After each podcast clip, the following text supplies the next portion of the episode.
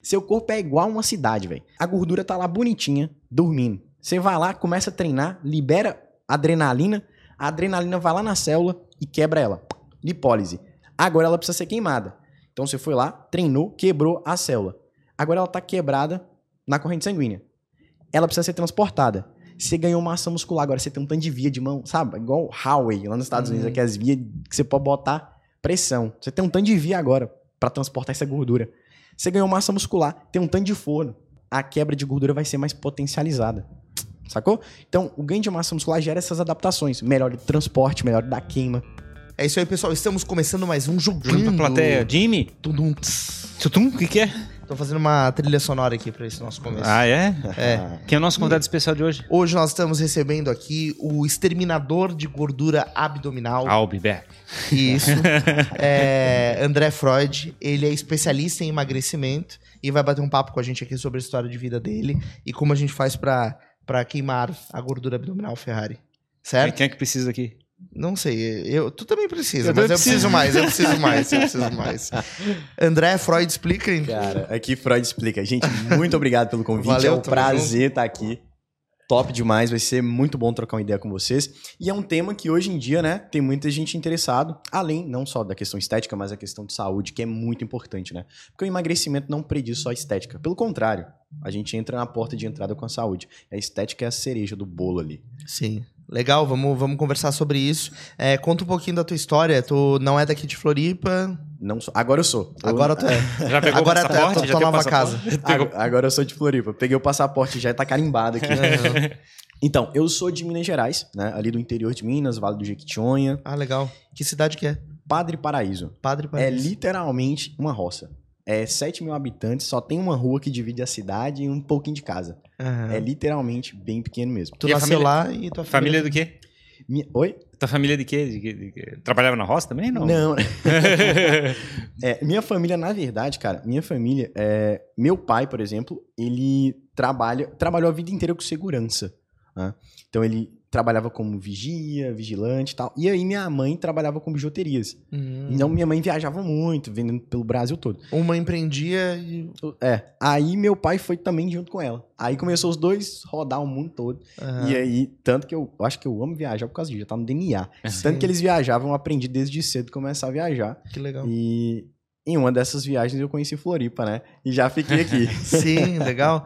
E tu ficou até que idade lá em Padre Paraíso? Cara, eu fiquei lá até os 17 anos, onde eu fui fazer educação física. Comecei a fazer educação física na cidade do lado, que é tipo 100 quilômetros, também pertinho. Só que a gente tinha duas opções na minha cidade. Ou você fazia faculdade indo e voltando todos os dias, você saía 4 horas da tarde da minha cidade e chegava meia-noite, ou você ia e morava lá. Então Entendi. eu fui morar lá, né? Morei dois anos, Qual que é essa outra cidade? até o Flotone. Tem uma Flotone. Essa é Ah, a mais conhecida, né? aham. Das pedras preci- preciosas. E é perto de Governador Valadares, que é mais conhecida Que é ainda. maior Pois é. ainda. E aí, nessas, nessa decisão, eu decidi ficar. Fiquei dois anos nessa cidade. Aí, nos, no último ano, no penúltimo ano, eu voltei pra minha cidade e comecei em todo dia de ônibus. Ia 4 horas da tarde, voltava meia-noite. Todo dia. Hum. E aí, é, foi esse momento que eu saí de casa, com 17 anos. Formei, fui pra Londres, trabalhar de barman. Que legal. Barman, Eu cara. fui barman, cara. Engraçado, o, o mineiro tem muito essa visão de sair do Uhum. país, né? Lá é tem assim, muito ó. mineiro vivendo nos Estados Unidos, na Europa. Você ter ideia, Governador Valadares é a cidade conhecida. Você chega lá, você vai tentar o visto pros Estados Unidos, eles, eles, olham pro seu, seu passaporte, se for de Governador Valadares, eles nem te dão. Sério? Sério, isso não é brincadeira. Por quê, Tanto que cara? meu passaporte eu tive que tirar em outra cidade. Por quê? É, é uma cultura das pessoas irem. em- começou em Governador Valadares. Porque recebia muito turista devido ao pico do Ibituruna, onde tem os saltos de parapente. Lá é. Entendi. conhecido mundialmente, é um, é um dos melhores picos do mundo pra saltar de parapente. Sério, não sabia. Sério. Tanto que as pessoas fazem até viagens de parapente de uma cidade pra outra, de tão bom que é o vento, a posição da pedra, enfim. Massa. E aí começou a receber muito turista em Governador Valadares. E nessa de turista, a galera falou: peraí, trem de ir embora é bom. E aí a Sim. galera começou, os turistas mesmo falavam dos países, começaram a migrar para os Estados Unidos, começaram a ficar lá. E criou um movimento, velho. Então é o seguinte: lá em Minas Gerais é assim que funciona, não é brincadeira. Você nasce, seu pai fala: quando você formar, sai embora. Vai ficar aqui não. Eu cresci meu pai falando isso. Quando você formar, você vai para os Estados Unidos, que lá é que é bom. Até o ar lá é diferente. Cara, que E loucura. lá é uma cultura. Você nasceu e já Já nasce sendo preparado pra viajar. mandar embora. pra- É. pra ser escravizado lá fora. e aí eu instalaram esse drive em mim. E meu sonho, eu já gosto de, já gosto de viajar por causa dos meus pais, né? Meu sonho era ir para os Estados Unidos. Meu sonho. Até hoje eu nunca fui. Já Uhum. tentei o visto, não consegui. Falei, vou pelo deserto, atravessar aqui. Eles contratam Ah, um coiote.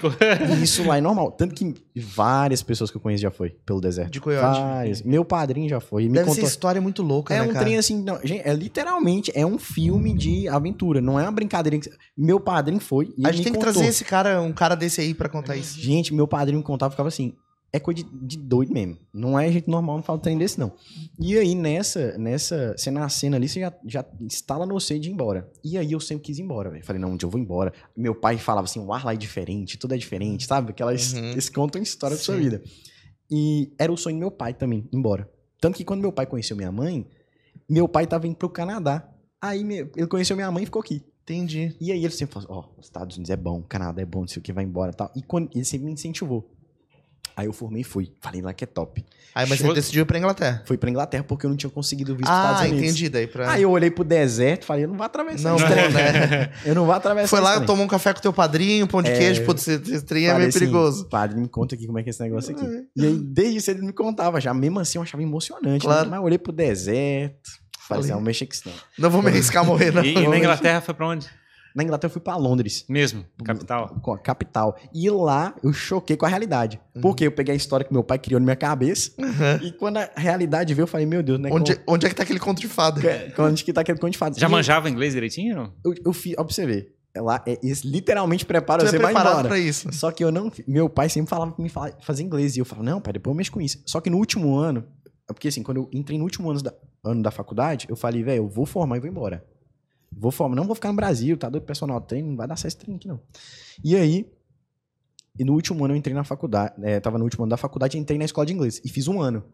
Em um ano não dá pra você aprender muita coisa, né? Hum. Aí, beleza, eu falei, é, um ano dá pelo menos pra me sobreviver. Chegar lá e saber viver. Pedir lá comida. pedir comida, beber água e tal. Necessidade básica vai dar. Fiz um ano, cheguei com um basicão de ralo. Entrei, velho, foi uma loucura. Entrei, é tudo código, né? Eu não sabia falar direito, eu falava Aham. não sei o que, tra- translate e tal. E aí, chegando lá, eu fui e trabalhar numa boate. Só que onde que eu trabalhava, todo mundo falava inglês. Era Entendi. só a gente de lá.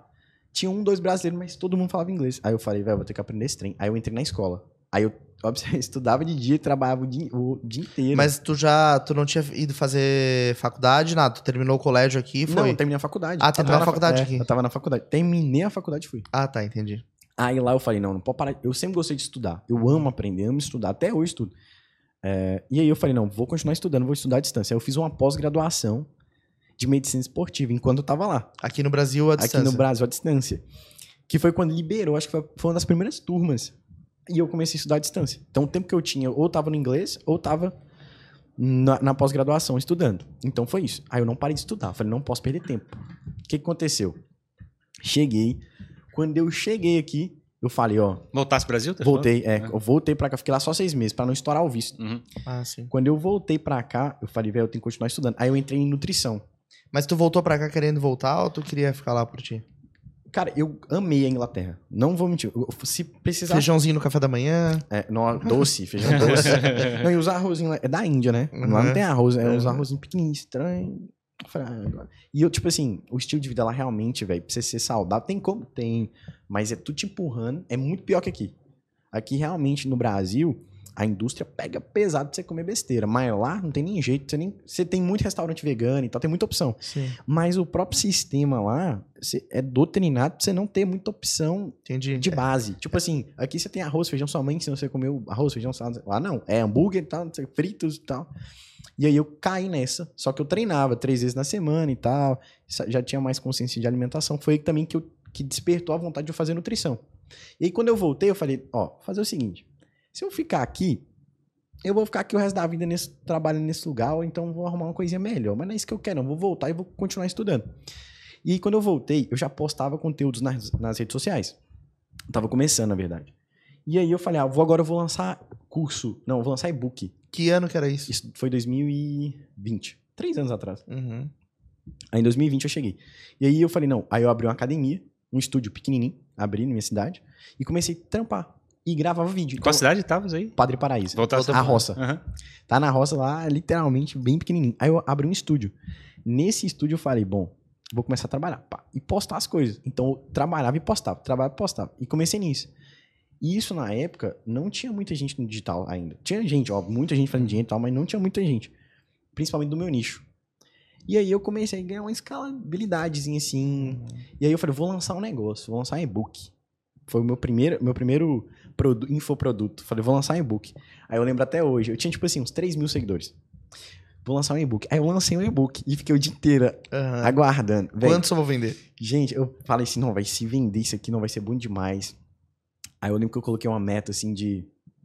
Tá, vou vender mil. Tipo isso. vou vender mil. Não Ah, só mil. Vou É. vender. eu lembro que eu abri o carrinho, chegou. Não esqueço, foi minha primeira venda. Chegou 11 horas da noite, não tinha vendido nada. Sim. Não tinha vendido nada. Falei, vai aqui que eu tô caçando. Meu Deus, eu devia ter ficado em Londres e não sei o quê.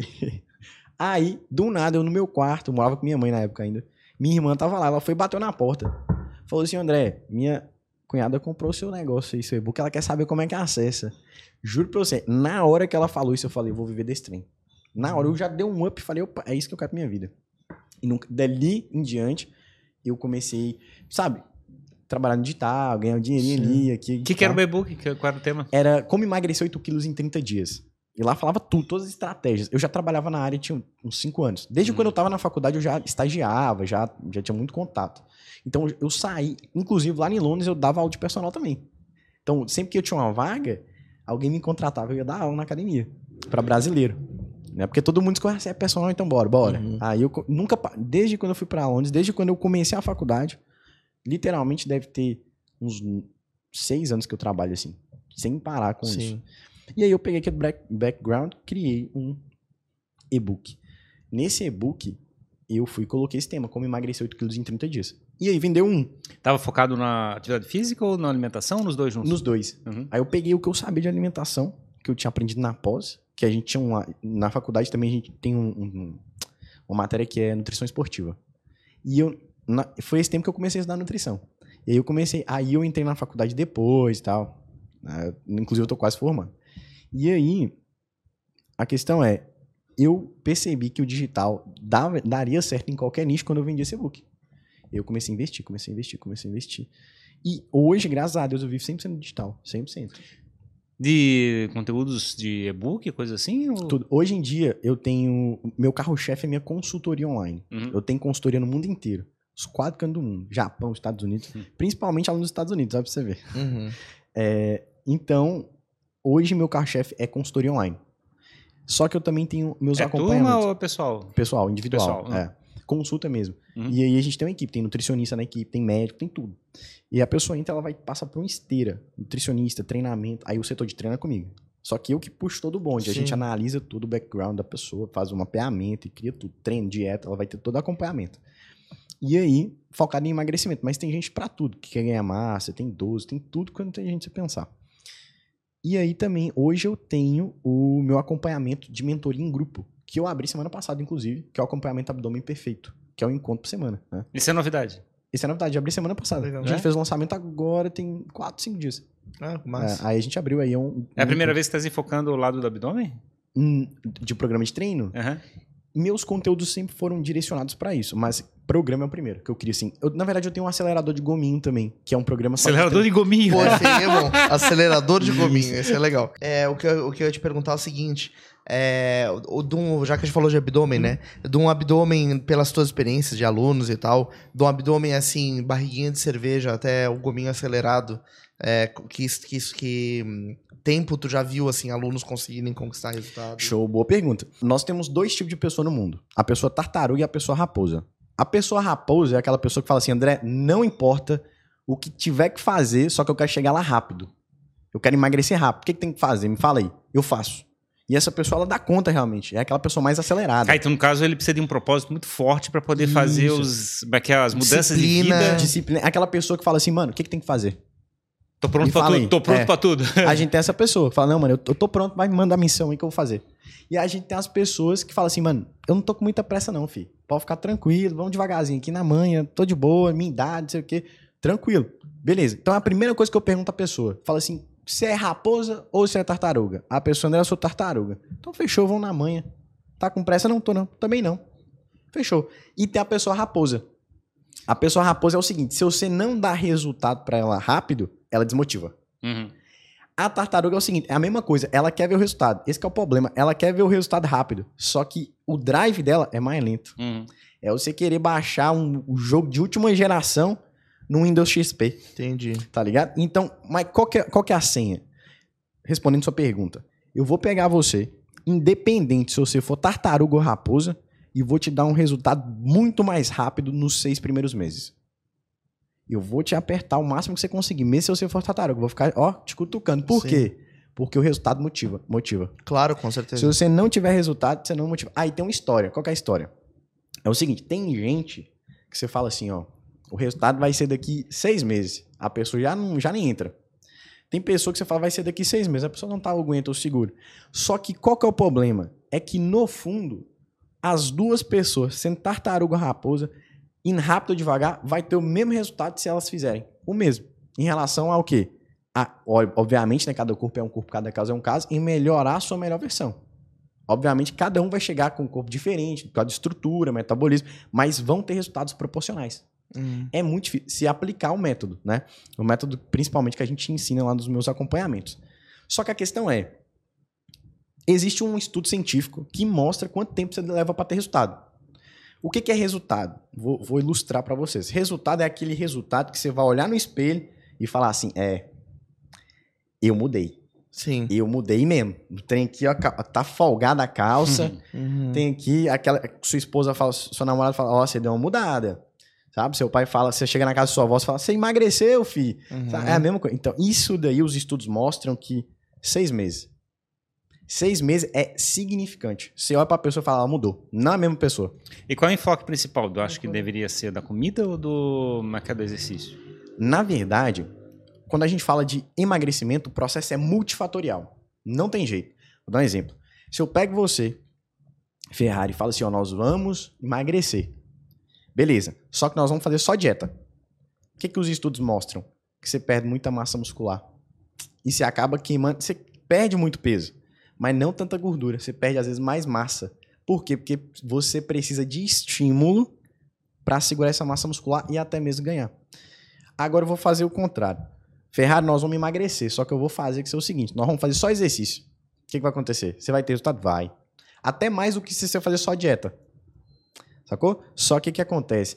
Vai chegar um momento que você vai entrar no efeito platô. É a mesma coisa de ter uma Ferrari. Você tá lá na Ferrari, ó. Se você não ajustar a sua dieta, você entra no modo econômico.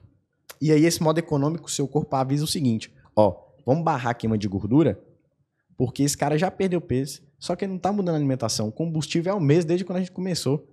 E ele nem tá mandando, às vezes, o combustível certo. Vamos barrar esse trem e vamos entrar no modo econômico. E isso acontece. Sim. Por isso que você vai ver muita gente treinando, treinando todo dia e não tendo resultado. Porque vai ver alimentação combustível de péssima qualidade. E muitas vezes não é nem só sobre o que você manda, mas é quando que você manda o alimento, que é o combustível. Por quê? Porque a gente tem um princípio dentro da alimentação que se chama fracionamento alimentar. Olha que doideira. Tem um estudo que pegou dois ratinhos, dois grupos de rato. Um rato, um grupo de rato, eles falaram assim, ó, vamos dar 3 mil calorias para esses ratinhos. Exemplo, tá? 3 mil calorias.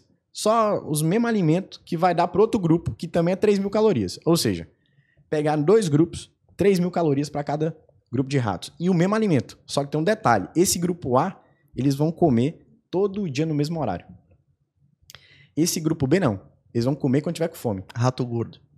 Detalhe: era 3 mil calorias para os mesmos ratos, mesma quantidade, só mudava o horário. O, os dois grupos engordou, porque tava em superávit calórico. Só que os ratinhos que comiam no mesmo horário engordou menos. Bem menos. Por quê? Seu corpo entra. Aí, respondendo sua pergunta, seu corpo entra, funciona em um ciclo, em um círculo. Ou melhor, em um circuito, em um relógio, conhecido como relógio biológico. Ciclo circadiano. Você tem um ciclo de funcionamento. Por isso que à noite você dorme. Uhum. Por isso que de manhã você acorda. Porque você tem que respeitar um ciclo. E aí, se você não come de acordo com esse ciclo, o que, que acontece? Você desregula ele. Só de você comer mais tarde da noite muita quantidade, por exemplo, Quem come mais calorias à noite tende a engordar mais. Não é porque comer à noite engorda.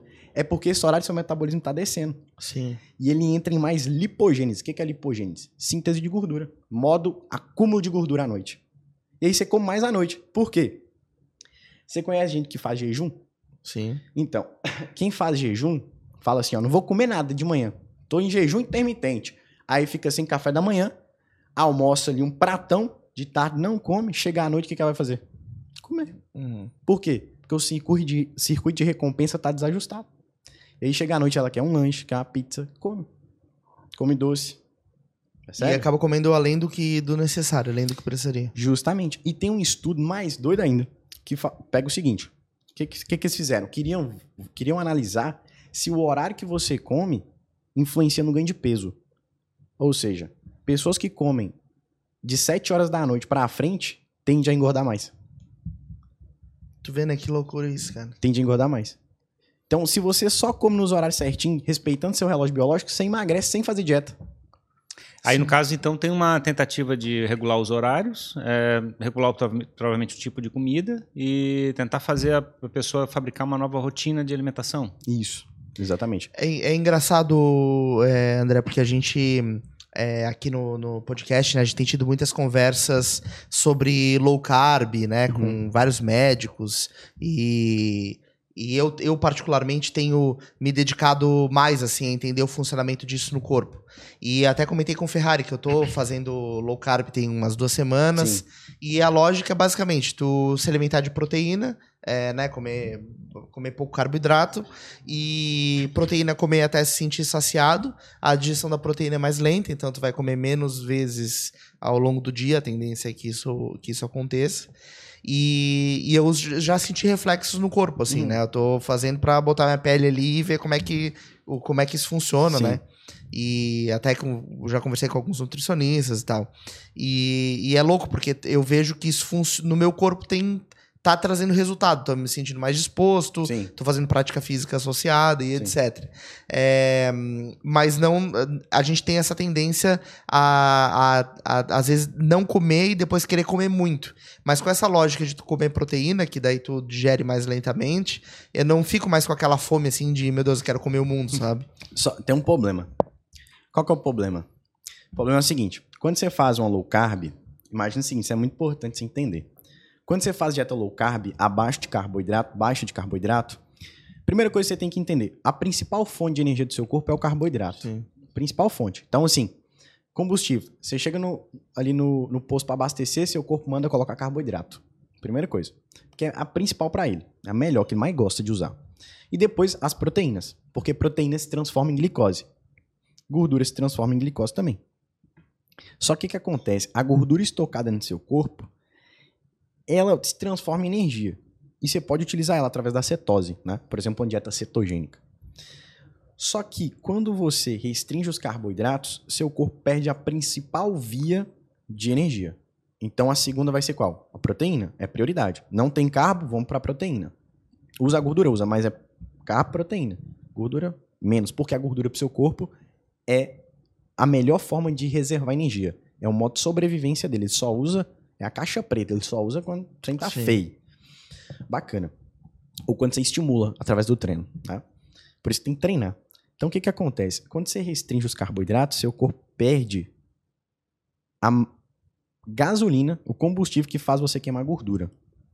E aí, na ausência de carboidrato, ele vai procurar proteína. Aonde tem proteína no seu corpo? Vai queimar músculo, isso que eu tô dizendo. Justamente. Ele vai pegar músculo. Porque, opa, não tem carboidrato? Já sei. Vamos pegar músculo. Por quê? O músculo é composto de aminoácidos. Aminoácidos se convertem em glicose, açúcar no sangue. Então, na ausência de carboidrato, vamos pegar músculo. Por quê?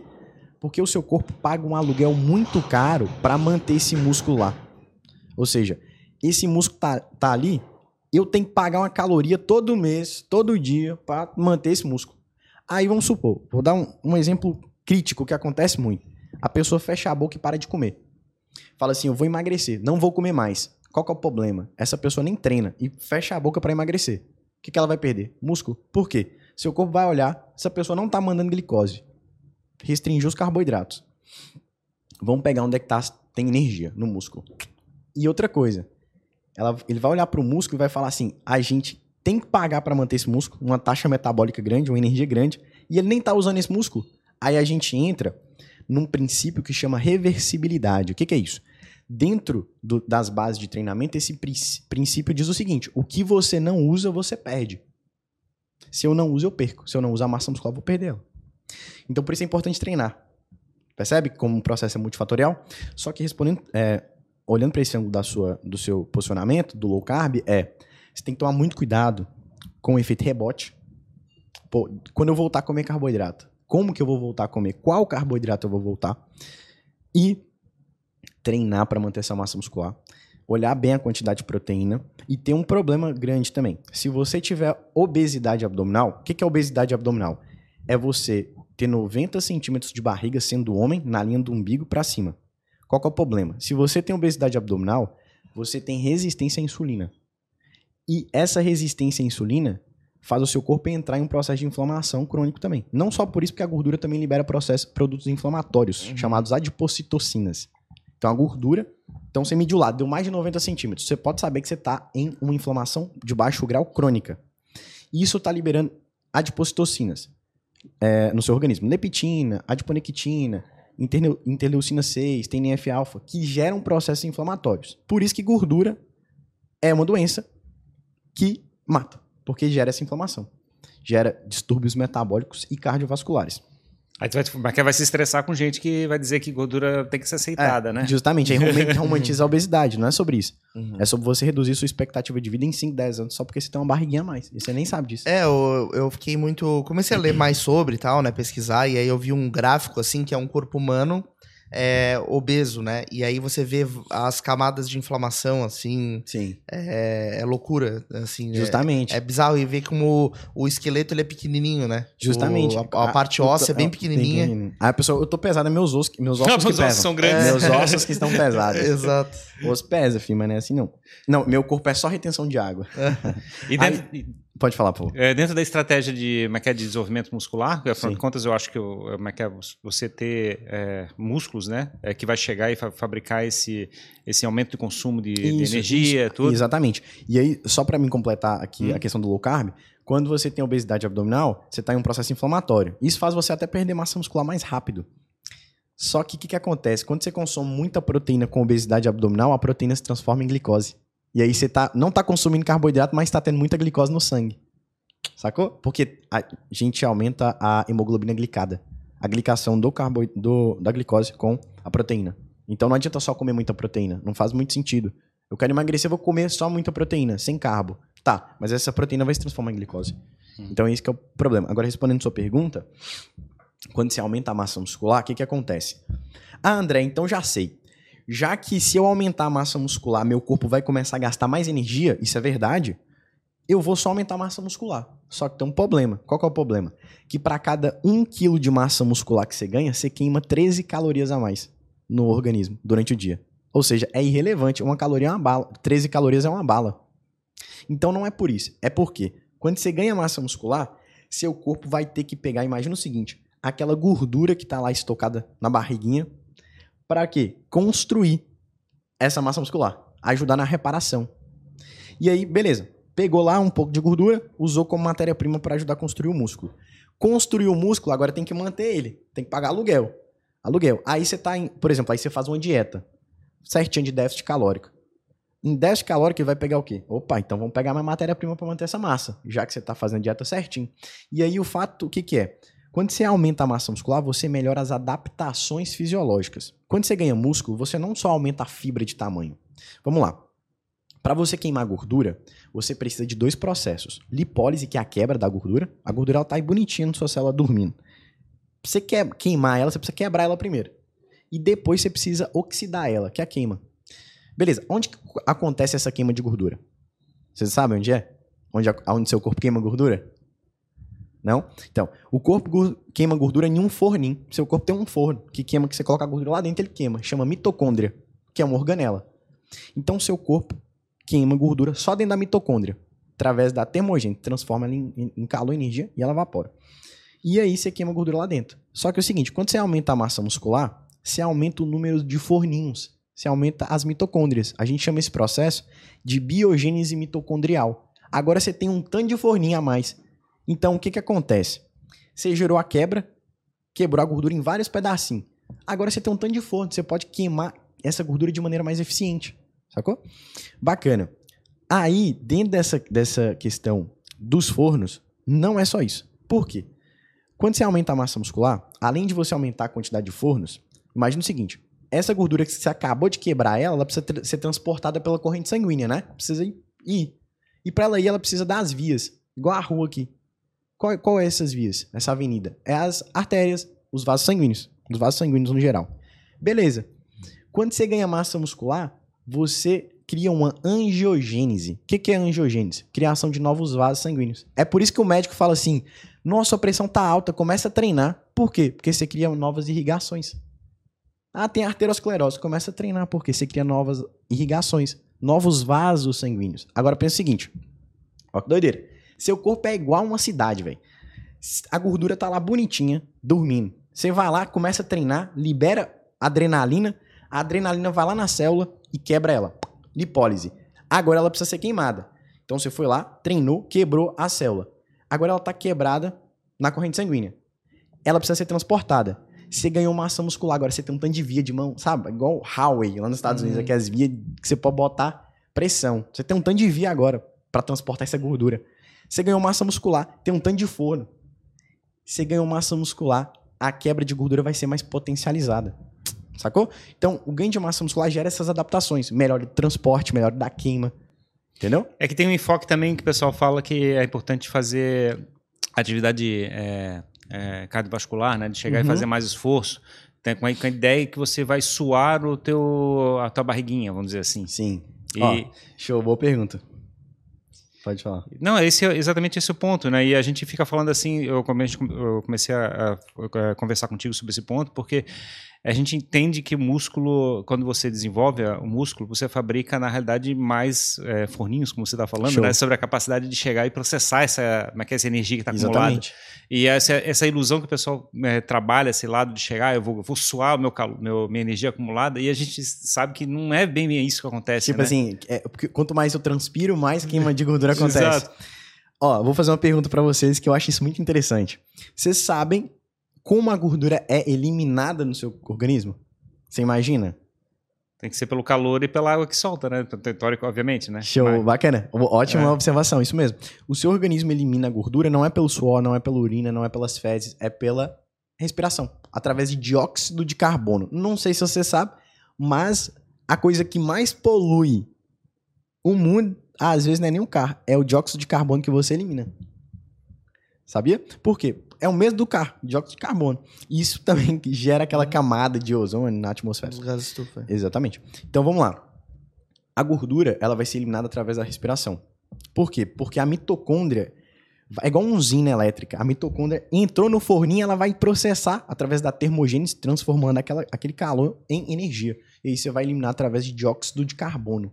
Então a gordura é eliminada através da respiração. Aí, o que que acontece? Se a gente for de uma maneira simplista, imaginar, pô, se eu respirar bem, eu vou queimar mais gordura, né? Mas aí, o que que a pessoa fala? Pô, já sei. Né? Essa questão do mito da transpiração.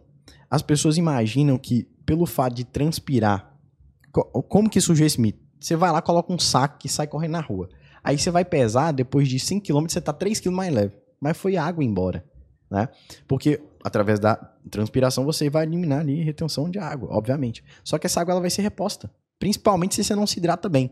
Por isso que uma das coisas mais importantes dentro do processo multifatorial de emagrecimento e qualidade de vida é você se hidratar bem.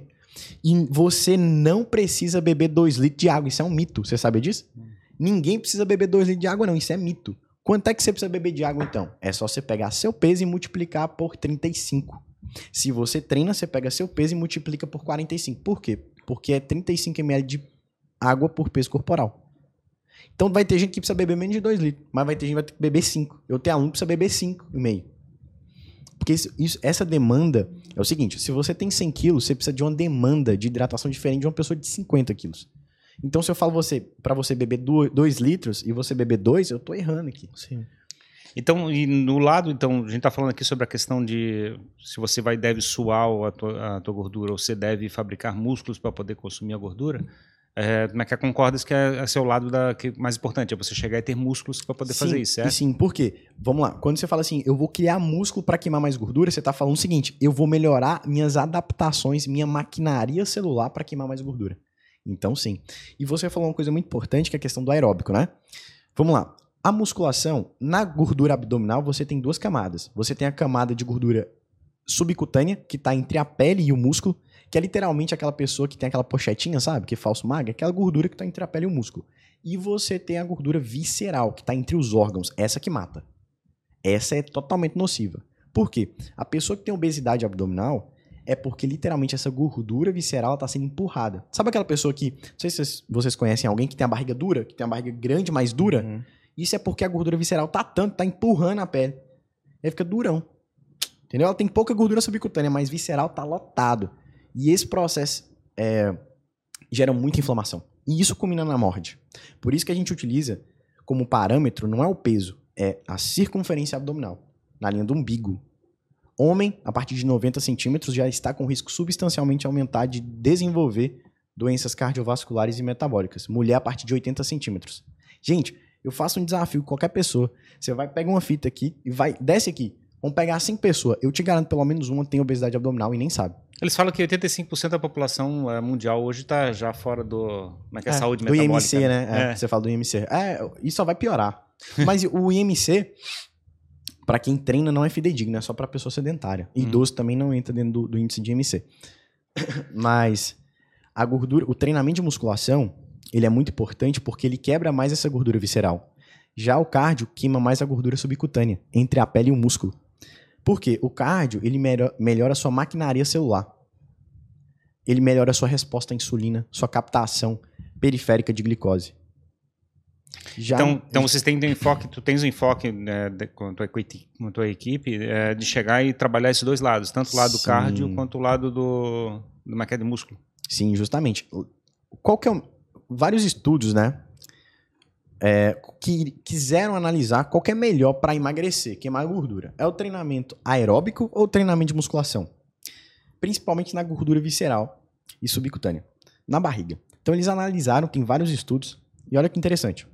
Qual que é melhor? Pegar um grupo e colocar para fazer cardio, aeróbico. Pegar um grupo e colocar para fazer musculação. E pegar um grupo e colocar para fazer os dois. O grupo que fez o treino combinado, cardio e musculação, perdeu muito mais gordura visceral, quase o dobro. Uhum. Por quê? Porque esse treino combinado melhora não só sua resposta adaptativa de ganho de massa e força e manutenção da massa muscular, como também adaptação metabólica. Então é o seguinte, pensa o seguinte, dentro do treino, a musculação é a via tensional, gera tensão sobre o músculo. O treinamento cardiovascular é uma via metabólica, gera adaptações metabólicas, celulares. Não que a musculação não gere, mas um complementa o outro. E o treinamento, olha que interessante. O treinamento aeróbico, ele gera uma adaptação aguda muito mais rápido, às vezes, que a musculação. Não que a musculação não gere, mas, por exemplo, quando você faz. É, vamos supor que a pessoa está com triglicerídeo alto, né, colesterol alto a pessoa é sedentária, tá obesa, começa a fazer um treinamento aeróbico com ela. Ela vai rapidinho diminuir esse triglicerídeo. Por quê? O treinamento aeróbico queima mais gordura durante o treino. A musculação já queima mais gordura após o treino. Então um complementa o outro. Então quando a pessoa está muito acima do peso querendo emagrecer, eu falo, vamos fazer o seguinte, vamos fazer dois momentos de queima de gordura. Treinamento é, intermitente. De manhã nós vamos fazer um cardio em jejum, Pode ser alimentado também, não precisa ser em jejum não. Mas vamos, se você quiser fazer em jejum, bora. Para quê? Diminuir a glicemia, melhorar a resistência à insulina de manhã. Um momento de queima de gordura. Ela tá queimando gordura ali. E à noite, de tarde, a gente vai fazer um treinamento de musculação. Para trabalhar essa via de força, ganho de massa, adaptação fisiológica e queimar essa gordura visceral. Aí você tem dois momentos de queima de gordura. Esse lado do, como é que é, digamos, a dieta, tudo, tudo bem, a gente tem que fazer todo dia, a gente come todo dia, literalmente, né? É, mas a atividade física, tem gente que como é que é suficiente fazer dois treinos por semana? Tem gente que deve fazer todo dia. Como é que tipo de linha tens é, buscado? Vamos lá. A, a, pessoa, vamos pegar um iniciante, né? A nível fisiológico, nível fisiológico de resultado assim, pô, ela vai ganhar força, vai ganhar massa, vai ganhar resistência, condicionamento, vai emagrecer. Três vezes na semana já é suficiente a nível fisiológico. Pra ela, porque ela é iniciante. Qualquer estímulo, principalmente se ela já treinou antes. Devido à memória sai do, muscular. Sai do zero é muito significativo, né? É muito significativo. Qualquer coisinha, opa, então seis meses você dá um gás, nossa, e vê outra pessoa. Por isso que Uhum. você vê essas transformações que eu posto no Instagram, são tudo iniciante, velho. As pessoas começam e dedicam, tr- destrava, é outra pessoa, vira outro ser humano. Renasce de novo. Renasce. Fundo da juventude. Inclusive, eu recebi um comentário muito interessante, eu nunca tinha parado pra pensar isso. A menina comentou assim, eu postei um antes e depois de uma mulher, né? A menina comentou assim, ela tinha uma beleza escondida. Sim. Saca? Curioso. Ela tinha uma beleza escondida. E na verdade, não é questão só estética. Alta, astral, postura, linguagem corporal, você vê a pessoa, a pele muda, saca? Sim, Então sim. tudo muda, velho. Mas isso é uma combinação, obviamente, de atividade física, alimentação, Tudo. é um processo combinado. Ju- ju- justamente. E sabe onde. Inclusive, é, se eu for dar um conselho pra alguém, a pessoa fala assim: eu quero emagrecer. Por onde que eu começo? Pelo sono. Quantas horas você dorme por dia? Ah, eu durmo seis. Tá errado. Começa pelo sono. Sete horas por noite, no mínimo. E vai dormir cedo. Não adianta dormir meia-noite e acordar oito horas da manhã. Ou sete horas da manhã. Ah, eu tô dormindo sete horas. É, mas você tá retardando sua melatonina. Você tá fazendo um jet lag, tá desregulando seu cortisol. Então, Hoje a tua rotina de sono, assim, o que, que é na tua Então, a- o sono ideal, eu vou falar uma rotina ideal, né? Que os estudos mostram, é respeitando o relógio biológico. É você. O que, que acontece? A melatonina é o hormônio que induz o sono. A melatonina, dentro de um- de uma pessoa saudável, um relógio biológico regulado, é o seguinte: 6 horas da tarde, quando o sol se põe, 6 e meia, a melatonina começa a subir. A melatonina começa a te induzir ao sono. Isso é um quadro saudável normal. Tá? A melatonina começa a subir começa a te induzir o sono. O cortisol, que é o hormônio que te deixa ligado tal, começa a descer. Isso é um quadro saudável. Então, melatonina, aí você vai dormir 10 e meia, 11 horas. É, o, del- o que eu me lembro de ter visto sobre esse assunto é que em cerca de duas horas ele, como é que é, esse processo Isso, termina e você isso. deveria estar dormindo já esse momento. É, exatamente. O que acontece? A melatonina subiu, né? Te induziu ao sono de 6 horas da tarde, tá te induzindo. Tá? É basicamente a melatonina fala assim pro seu corpo, ó. Corpo, bora diminuir as funções aqui. Tá na hora, começa a apagar a luz da empresa. Sim. Sacou? Então, aí basicamente, isso que acontece. Só que aí você vai dormir 10 e meia, um 4 top. 10 horas você tá indo dormir. Aí ela começa a subir, decolar. Duas horas da manhã ela tá no talo. Você tá no sono profundo, reparando suas células, ganhando massa muscular, liberando, fazendo lavagem cerebral. Não sei se você sabe, mas tem, tem essa lavagem no seu cérebro, sabe disso? Vão uns caras com esfregãozinho lá. né? Literalmente, tem lavagem no seu cérebro que de- desintoxica, é doideira. Tem até um, vou mostrar vocês depois, vou mandar lá no Instagram. E aí, bacana. Duas horas da manhã tá no talo. Ela começa a cair, duas horas da manhã ela vai descendo. O piloto fala, bora aterrizar, bora. Aí começa. Aí, seis horas da manhã, aterriza a melatonina, quem é que sobe? Cortisol. Aí você desperta. Só que tem um problema. Você foi dormir meia-noite. Sua melatonina tá no talo que hora? Quatro horas da manhã. Ela tá...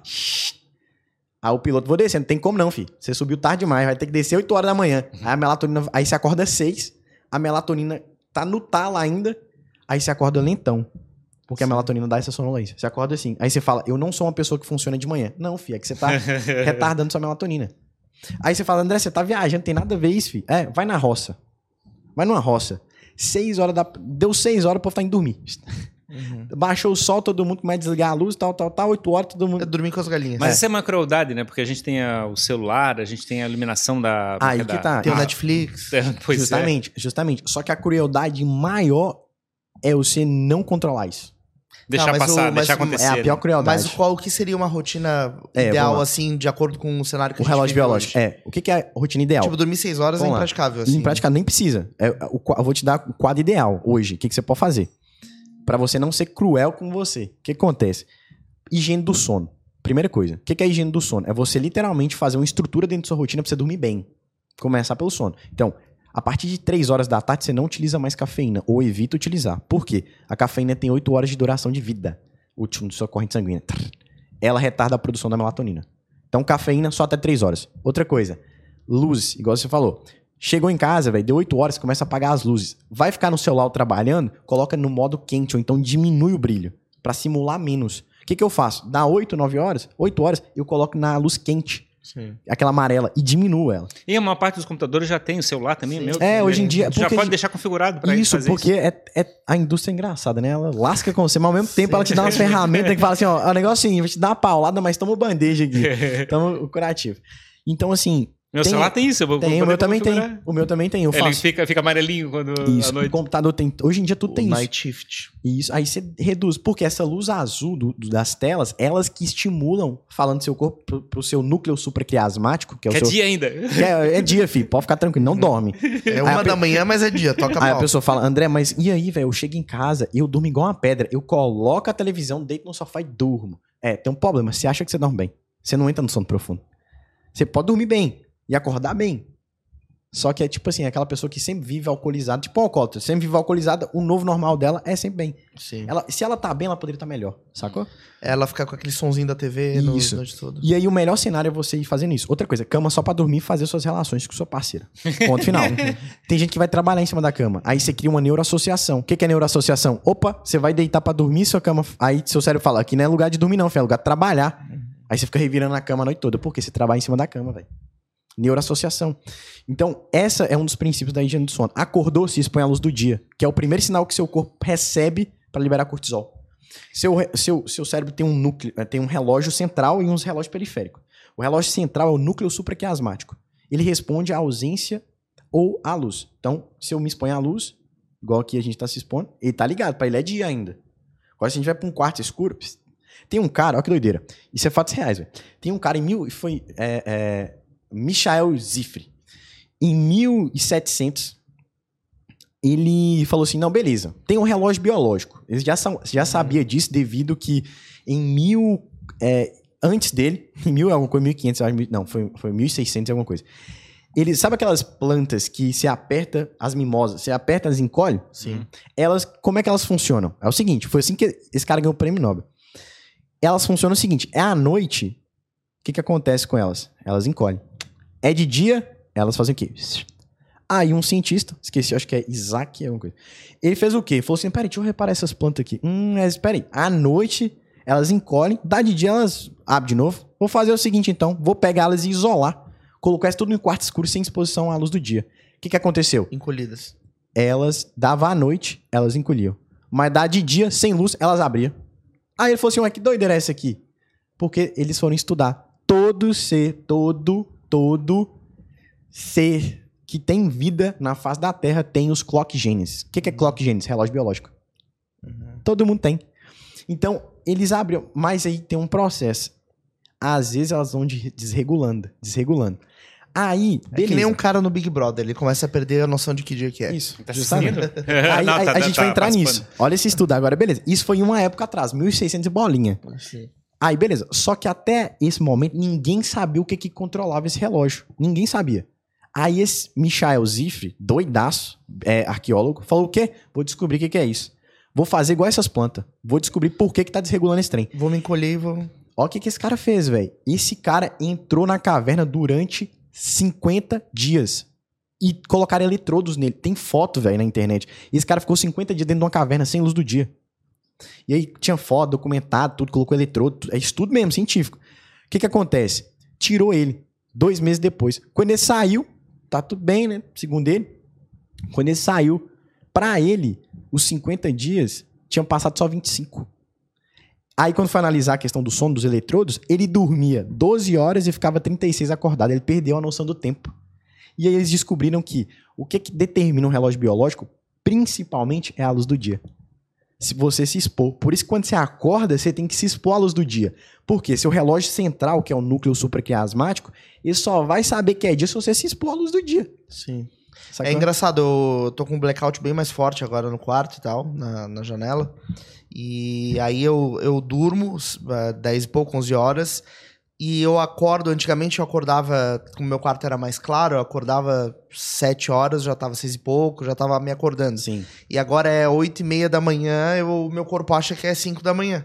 Aí eu vou olhar, pô, já é 8 e meia. E... Porque tá escuro, assim, sabe? Justamente. Aconteceu comigo um episódio desses dias aí. Eu tava num hotel e aí, tipo, era, o blackout era sinistro, velho. Tinha até porta que fechava. Eu apertava o botãozinho, a porta descia. Eu falei, cara, beleza, dormi e tal. Aí eu acordei. Quando eu acordei, eu falei, velho, tá de noite, velho. Ainda tá assim, deve estar tá 5 horas da manhã. É. Só que eu, eu sempre eu acordo sem despertador. E isso é um ótimo sinal. Se você acorda todo dia sem despertador, quer dizer que seu relógio já tá regulado. Só que agora você tem que saber que hora que você acorda, né? Se tá regulado do jeito certo. Sim. E aí eu acordei sem despertador, voltei a dormir. Por quê? Porque eu achei que tava mais cedo. Mas essa questão do blackout, a gente tem que tomar cuidado. Porque se seu relógio não estiver regulado, você pode desregular ele. Sim. Que loucura, né? Porque afinal de contas a gente tá brigando com até a gente mesmo, né? Afinal Sempre. de contas, é, botar um blackout é, é, teoricamente dá um conforto, mas ao mesmo tempo ele tá fabricando uma distorção do teu, da tua percepção de Justamente. do luz do dia. O que, que acontece, Ferrari? O seu corpo o tempo todo briga pela homeostase. O que, que é homeostase? Equilíbrio do meio interno. O seu corpo o tempo todo vai querer homeostase. Então, quando seu corpo começa a acumular gordura, é para ele, que- ele, ele controlar o equilíbrio. Quando ele começa a fazer você dor de cabeça, homeostase. A dor em si é homeostase. Tudo é para equilíbrio. Então, a briga o tempo todo no seu corpo é para falar assim, ó, vamos deixar esse cara em equilíbrio. Só que você tem, nós temos a obrigação de cuidar do nosso corpo quebrando esse equilíbrio. Olha que doideira. Por quê? Ferrari, como que a gente fica mais forte quebrando o equilíbrio? Porque você tem X massa, você tem 10 kg de massa muscular. Para você ganhar 11, que é muito saudável pro seu corpo, você tem que colocar um, uma pane nele. Qual que é a pane? O treino. Quando você é sedentário, você começa a treinar, sua mente já fala, mano, para com isso, vai pra casa. Não é a primeira coisa, sua mente já não, velho. Quando eu fui correr uma maratona, Vamos comer um frango frito, a minha mente diz pra isso. você, olha que doideira. Não é só. É, isso é doideira. Eu fui correr uma maratona, lá em São Paulo, meia maratona, 21 quilômetros. Eu treinei um mês pra correr essa maratona. E aí, beleza. Nos cinco primeiros quilômetros, eu juro pra você, minha mente ficava assim, mano, vai pra casa, que você tá caçando aqui? Vá pra casa, filho, isso não é pra você não. E, tipo assim, eu gosto de correr. Só que seu corpo sempre vai imprimir uma resistência pra te colocar na zona de conforto. Por quê? O conforto pra ele é segurança. É, é segurança, é equilíbrio. Então vamos ficar aqui na segurança, não vamos treinar. Aí você começa a treinar, você coloca ele em pane, você quebra a homeostase. Só que ele aí chama de alostase. O que que é alostase? É através dessa quebra ele ficar mais forte. Então, o ganho de massa muscular é o quê? É você pegar uma fibra desse tamanhozinho aqui, você dá um cacete nela, ela gera uma microlesão, seu sistema imunológico chega lá pra reparar e fala: é, velho, vamos fazer o seguinte, pra gente ter que economizar energia, vamos criar uma mais forte, porque esse cara tá doido, ele tá treinando todo dia. Vamos criar uma fibra mais forte aqui, amanhã. Ah, no dia você dá um estímulo maior. E isso gera um ganho de massa E muscular. esse processo de, dessa resistência emocional, ela nunca acaba. Nunca acaba. Tu sempre vai brigar com isso, a tua disciplina sempre vai brigar com a vontade da zona de conforto. Sempre. Inclusive, eu fui competir agora em Belo Horizonte. E- Eu, eu sou um cara que ama desafio. Você fala assim, André, o que, que você faz da vida? Eu vou atrás de desafio. O que, que você é? Eu sou um desafiador. Eu gosto de desafio. Então, eu fui pra Belo Horizonte, né? Competir no fisiculturismo agora. Então, eu treinei um ano específico com dieta, tudo certinho, todos os protocolos pra competir no fisiculturismo. Decidi um ano atrás e competi agora tem duas semanas. O que, que acontece? Eu fui pra ganhar dos outros? Não. Primeiro que eu nem tenho genética pra ser um fisiculturista de ponta. Eu poderia ser, poderia, mas teria que investir muito em recurso ergogênico pra ser. E não é o que eu quero. Então eu não sou fisiculturista, eu só queria me desafiar. E aí essa questão de desafio é porque eu gosto de ouvir essa voz. Eu, go- eu gosto de ouvir essa voz que fala assim, mano, você não consegue. Aí eu falo, bora ver. Alostase. Pô. Aí, opa, você conseguiu. Mas eu duvido que você vem amanhã e faz. Aí eu vai e faz. Aí você vai e faz. Aí você vai evoluindo. Você vai criando uma nova versão. Então, eu fui testar esse limite. Eu falei, peraí, velho. Eu sou um cara o seguinte, ó. Agora eu saí desse, desse, desse fisiculturismo. Quando eu saí, eu falei com o meu coach, né? Falei assim, ó. Já pode mudar a dieta, já pode mudar tudo, que agora eu vou correr uma maratona. 42 quilômetros. Falou, você tá doido? Eu Falei, tô doido. Vou correr uma maratona. Nunca corri, mas vou correr. Até final do ano. Até final do ano, aqui dois, três meses eu tô correndo uma maratona. Depois nós vamos achar o desafio. Por quê? Porque eu descobri que esse sistema sempre vai existir. Essa barreira. Você só aumenta a frequência. Você só vai melhorando cada vez mais seus desafios. Você vai ficando mais forte. Então foi no fisiculturismo e lá eu vi nos bastidores, eu lá na, na competição, falei, no último dia, assim, que é o mais pesado, você não bebe água, não come carboidrato, nada, você fica debilitado emocionalmente, 100% debilita seu emocional. É literalmente uma depressão nos três primeiros dias, literalmente uma depressão. E você tem que subir no palco ainda. Nos três primeiros. É, últimos. Nos três últimos dias Nos antes de subir no palco. É uma depressão. É, é depressão. Não tem carboidrato, tem nada. Mas tu não pode beber água? Não. No Por último três- dia, não. Ah, tá no último dia. Não pode. No penúltimo é um litro só, mas você vem bebendo 8 litros, 8, no meu caso, né? 8 litros, 8 litros, 8 litros no, último, no penúltimo, 1 litro, depois 50 ml, só pra beber. Só pra molhar a boca. E isso te debilita muito. Porque O é- corpo fica desesperado. você treina 4 horas por dia. Porque é 2 horas de musculação, tem cardio, depois tem cardio de novo. Mesmo no dia que tu não pode beber água. E no dia que você não come carboidrato. Então você tem uma alta performance sentando o dedo na Ferrari e não tem combustível. Ela fala, você vai. Aí o que, o que que tu come? O que que pode comer? Você pode comer de tudo que você não vai ganhar nada. Esse que é o problema. Porque assim, eu comia, eu comi no último dia um quilo de arroz, 300 gramas de frango, comi leite condensado com com banana, muita fruta, muito, muito carboidrato, muito carboidrato pra você encher o músculo. Mas isso é um protocolo, você não vai chegar a fazer isso, né? Com o atleta, atleta, porque o último dia você pode fazer isso. Você deve fazer pra você reter ali a água dentro do músculo, né? A gente chama de. É, é bomba só de potássio, bomba enfim, de glicose. Mas aí, essa questão emocional e mental que você estava falando, que eu acho muito importante as pessoas entenderem isso. Você nunca vai, nunca, nunca, nunca. Você sempre vai, vai ter uma vozinha, você só deixa ela mais forte. O seu lado, o seu viés negativo. E também tem um pouco de uma queda das endorfinas, né, que a gente chama, né? Tem. tem uma que é, depois de um treino contínuo, aquele negócio tem um processo de de endorfina. É, pois é, que ele, que ele dá uma satisfação pelo Sim. fato de estar tá executando aquela atividade. Justamente. E aí, o, o, iniciante, por exemplo, qual é a dificuldade do iniciante? É porque o iniciante ele ainda não tem neuroplasticidade. O cérebro ele não tem uma trilha neural ainda formada ali pro exercício. Então, pro iniciante é muito difícil ele, ele ir mesmo desmotivado. Mas é o seguinte, a gente vai entrar nessa questão de endorfina. Vamos lá, durante o treino você vai ter uma liberação de endorfina, você vai ter é, dopamina, serotonina, você se sente bem. Né? Pode ser que, quando, como você ainda não tem um hábito, você não gosta, não sabe nem perceber isso, mas existe. Você fica mais animado, nem que você dorme melhor. Tem uns efeitos agudos. É, quando, quando tu falasse da questão de correr, né? É bem evidente, assim, tu pega uma esteira para correr, em cerca de 8 a 10 minutos, tu começa a perceber que o esforço que tu estás fazendo com as pernas começa a reduzir, né? Justamente. E isso você vai sentir. você vai subir no limite, nunca, nunca você nunca vai sentir dor. Nunca você nunca vai sentir dor. Nunca, nunca, nunca você vai falar assim, não, hoje eu tô de boa aqui no treino. Você só a régua. E aí, ó que doideira. É foda isso. Né? O iniciante, o iniciante, quando eu pego o iniciante, sabe qual que é o meu foco principal com ele? É fazer ele criar o hábito de treinar. Porque depois que eu, você construiu o hábito, eu posso te soltar em qualquer lugar, você vai treinar. Posso soltar você na China, Japão, chovendo, você vai treinar. Porque é um hábito. Quer um exemplo? Hábito. Se você ficar um dia sem escovar os dentes, Ferrari, você vai se sentir um pouco incomodado? Pouca coisa, né? Obviamente, né? Mas se você ficar uma semana. É, aí já começa a sentir aquela sensação de estar tá sujo, né? Você fala assim, hum, tá faltando alguma coisa, não dá certo treino, não, vou escovar. Uhum. É a mesma coisa com o treino. Se você construiu o hábito de treinar, construir. Eu recebo caixinha direto. A pessoa chega pra mim, André, não sei o que tá acontecendo. Não fui treinar hoje, eu tô me sentindo mal. Vou, vou, vou falar a grosso modo que é uma verdade. Treino gera hábito. Hábito é um vício. Hábito é vício obviamente não tem o mesmo potencial de uma cocaína a nível de endorfina, mas gera vício. Se você não, se você tem o hábito de treinar e não vai, você tem abstinência. Tem abstinência. E isso só aumenta. Por isso que eu comecei treinando uma hora, eu já treino três. Sim. Agora eu já vejo eu fazendo triatlon. Daqui a pouco eu já olho pro Everest e falo assim: esse Everest tá pequeno, vai subir esse trem aqui. É assim que funciona. Então é por isso que tem gente que faz treino surreal, porque você só vai subir na régua. Quando fala em treino, obrigatoriamente musculação tem que existir ou não necessariamente? Vamos lá. A musculação é o melhor treinamento para performance no mundo. Não existe melhor. Porque trabalha duas vias, a aeróbica e a anaeróbica. Ele dá tanto a via tensional quanto metabólica.